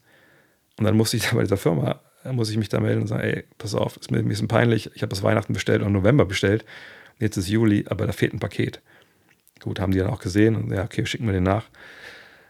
Ähm, ich habe mir, ich hab mir von, für einen Urlaub mal so eine Drohne gekauft, dachte mir, ach geil, dann fliegst du einfach hier in, in Wolfsburg, gibt es mal coole Spots ich nehme diese Drohne einmal mit im Urlaub und dann fliege ich hier einen Tag und in Wolfsburg, das Ding liegt in der Ecke rum und, und, und verstaubt. Ähm, egal welche Sachen ich mir äh, so, so, vorgenommen habe, äh, ich, ich gucke mir jetzt mal die, die neuen Star Wars Serien an. Ich habe nichts gesehen, nichts, gar nichts. Ähm, und von daher, ich, ich will einfach wieder ein Stück weit einfach normales, Normalität reinkriegen und einfach ähm, eben schon denken, hey, Wochenende äh, ist halt frei. Es ist blöd für einen Sportjournalisten, weil es eigentlich ne, Sportdesign nie so ist. Aber ich, ich brauche das einfach jetzt. Und natürlich werde ich mir auch die Spiele am Wochenende oft angucken. Ähm, und sicher werde ich auch mal ein, zwei Tweets dazu absetzen. Aber einfach, ich will einfach jetzt entspannt sein und cool sein und ähm, einfach so ein bisschen mein Leben zurückbekommen. Und ähm, da vielleicht die Frage jetzt von, ähm, von Christian dazu. Äh, machst du weiter den Podcast, deine Streams und das Magazin oder reduzierst du dich auch dort, um mehr Quality Time für dich zu haben? Ähm, das war eben auch der Punkt. So eine, was, was kann ich überhaupt wirklich als Freiberufler äh, wegnehmen von, von dem? Und ähm, so schwer mir das bei The Zone gefallen ist, das war das Einzige, wo ich wirklich für andere Menschen was gemacht habe. Ähm, alles andere mache ich ja quasi für mich selber. Also die Jobs habe ich mir alle selber geschaffen das ist natürlich Fluch und Segen. Auf der einen Seite ist es, ist ein Segen, weil ich mir selber einteilen kann. Auf der anderen Seite ne, ist man natürlich auch dann äh, für sich selbst verantwortlich und muss natürlich auch das gucken, dass der Laden läuft. Äh, und ich bin eben aber auch nicht nur für mich selber verantwortlich, sondern jetzt mit dem Magazin. Ne, da ist jemand wie, wie, Jan, der mit dabei ist, natürlich. Die Autoren, die sich darauf verlassen, dass sie da natürlich auch gewisse äh, Gelder bekommen. Ähm, Marc, der die Grafik mitmacht, Patrick, der die Grafik mitmacht, Sebastian, der jetzt das, äh, das die Vermarktung mitmacht für den Podcast und so. Ne, ähm, da bin ich eben auch nicht nur mehr für mich alleine zuständig. Und natürlich habe ich auch meine Familie, die natürlich auch darauf äh, guckt, was ich dann auch mit nach Hause bringe, äh, kohletechnisch. Ähm, von daher war die Entscheidung gegen The Zone auch eine Entscheidung für meine eigenen Inhalte und für das, wo ja auch The Zone daraus entstanden ist. Also wenn ich nicht den Podcast mache, äh, wenn ich mir da nicht diese Community aufbaue, von der wahrscheinlich nicht mehr so viel zuhören jetzt, weil es einfach ewig lange dauert, mich hier zu erklären. Aber danke für die, die es noch zu Ende hören. Ähm, ohne die wäre das ja nicht passiert. Und deswegen ist natürlich klar, dass das, was mein Fundament ist für alles, eben der Podcast, das Magazin jetzt, die Streams etc., das läuft natürlich genauso weiter. Ähm, aber eben wohl wissend, dass ich jetzt am Wochenende eben diese, diese Ruhephasen, diese, diese Pausen halt habe. Wohl wissend, dass ich sagen kann, okay, ähm, wie zum Beispiel jetzt nächste Woche meine Frau sagt, komm, lass uns eine Woche an die Ostsee, ich ähm, gebe das aus, nimm deine Mutter mit. Kannst ja auch da arbeiten. Und natürlich kann ich da auch arbeiten, werde ich auch machen, natürlich. Ähm, aber ich muss jetzt eben nicht Rücksicht nehmen bei solchen Sachen. Ah, Mist, äh, ich kann ja nicht kommentieren. Ähm, so, ähm, natürlich hätte man das alles auch darum rum strukturieren können, aber das möchte ich einfach derzeit einfach nicht. Ich möchte einfach jetzt diese, diese Ruhe haben, ähm, zumindest da am Wochenende. Ähm, und, und, deshalb alle anderen Sachen werden weiterlaufen. War auch eine Frage äh, äh von End 185 Richtung Weinkeller. Das werde ich schauen. Das, ich habe da total Bock drauf. Ähm, aber auch da, weil es immer live ist, muss man ja gucken, wie kriegen wir das hin. Aber ich denke, das wird sicherlich nichts werden, was wöchentlich passiert jetzt, aber ich denke, Len, äh, Ole und ich haben da einfach so viel Bock drauf gehabt auch und jetzt machen wir es dann auch nur auf Twitch dann, dann ist es auch wieder, haben wir auch kein Problem mit dem Copyright. Ähm, das werden wir sicherlich machen. Aber wann und wo, keine Ahnung. Also seht mir das bitte nach, dass ich da jetzt auch nicht direkt sage, okay, jetzt alle zwei Wochen machen wir das oder so. Nee, das muss jetzt alles, das muss ich alles finden. Das muss alles seinen Raum haben. Ähm, ich habe auch eine Menge technische Sachen hier im Haus, die seit Wochen liegen. Ich habe seit drei Wochen so was, nee, drei Wochen, acht Wochen so einen Saugroboter hier liegen, den ich noch nicht installiert habe. Alles so Geschichten. Äh, da ist erstmal eine große To-Do-Liste, die ich jetzt einfach nacheinander wegarbeiten will. Und ähm, natürlich auch die To-Do-Liste jetzt hier vor der Saison. Aber dass ich jetzt erstmal, dass der Sohn das jetzt das Opfer geworden ist, ist natürlich auch schade, weil es mir aber auch wehtut, das nicht mehr machen, zu machen dieses Jahr. Aber ich habe es auch heute ein, zwei Kollegen geschrieben, die sich gemeldet haben. Äh, wer weiß, was die Zukunft bringt. Ähm, ne? Also das ist sicherlich jetzt nichts, wo ich sage, das mache ich nie wieder, da habe ich nie wieder Lust drauf. Ähm, allerdings weiß ich auch, das ist ja auch so ein Ding, ich meine, ne, das Geschäft dort im, im Bewegtbild äh, zu arbeiten, sagen wir es mal, das ist natürlich was anderes als die alle anderen Sachen, die ich mache.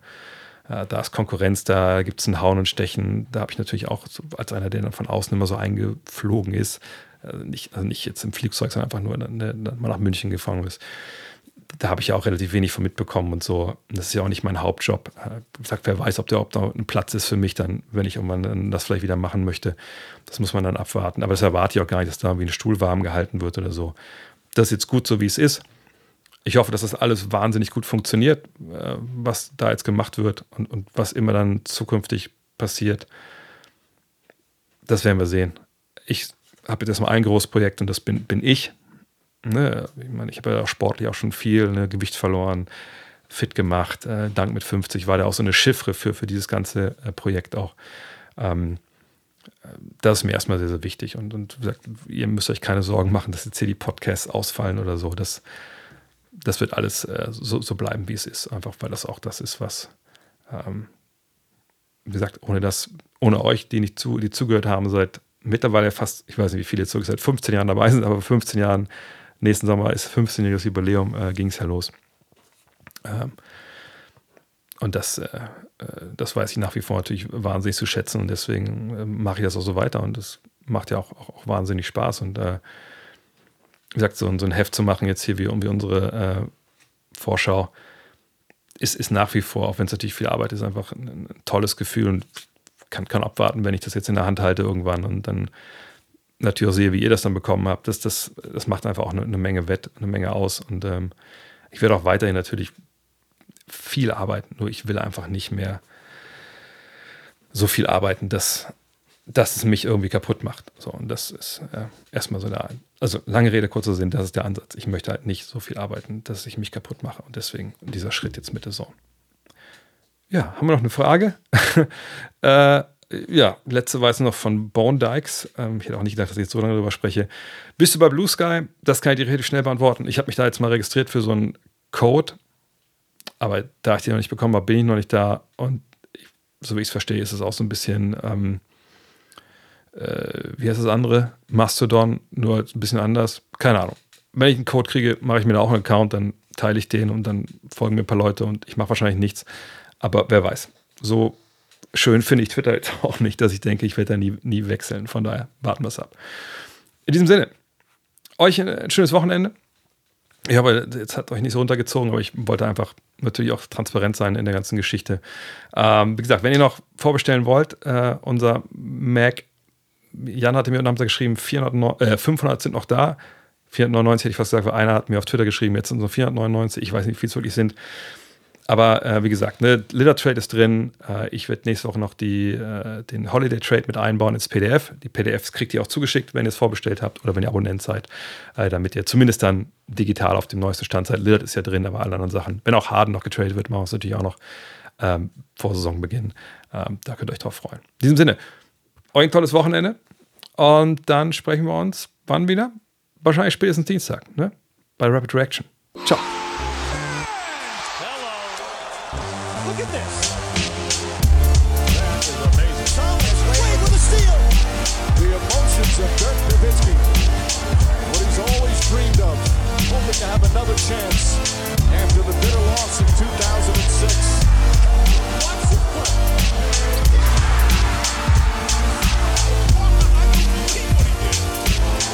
That is amazing.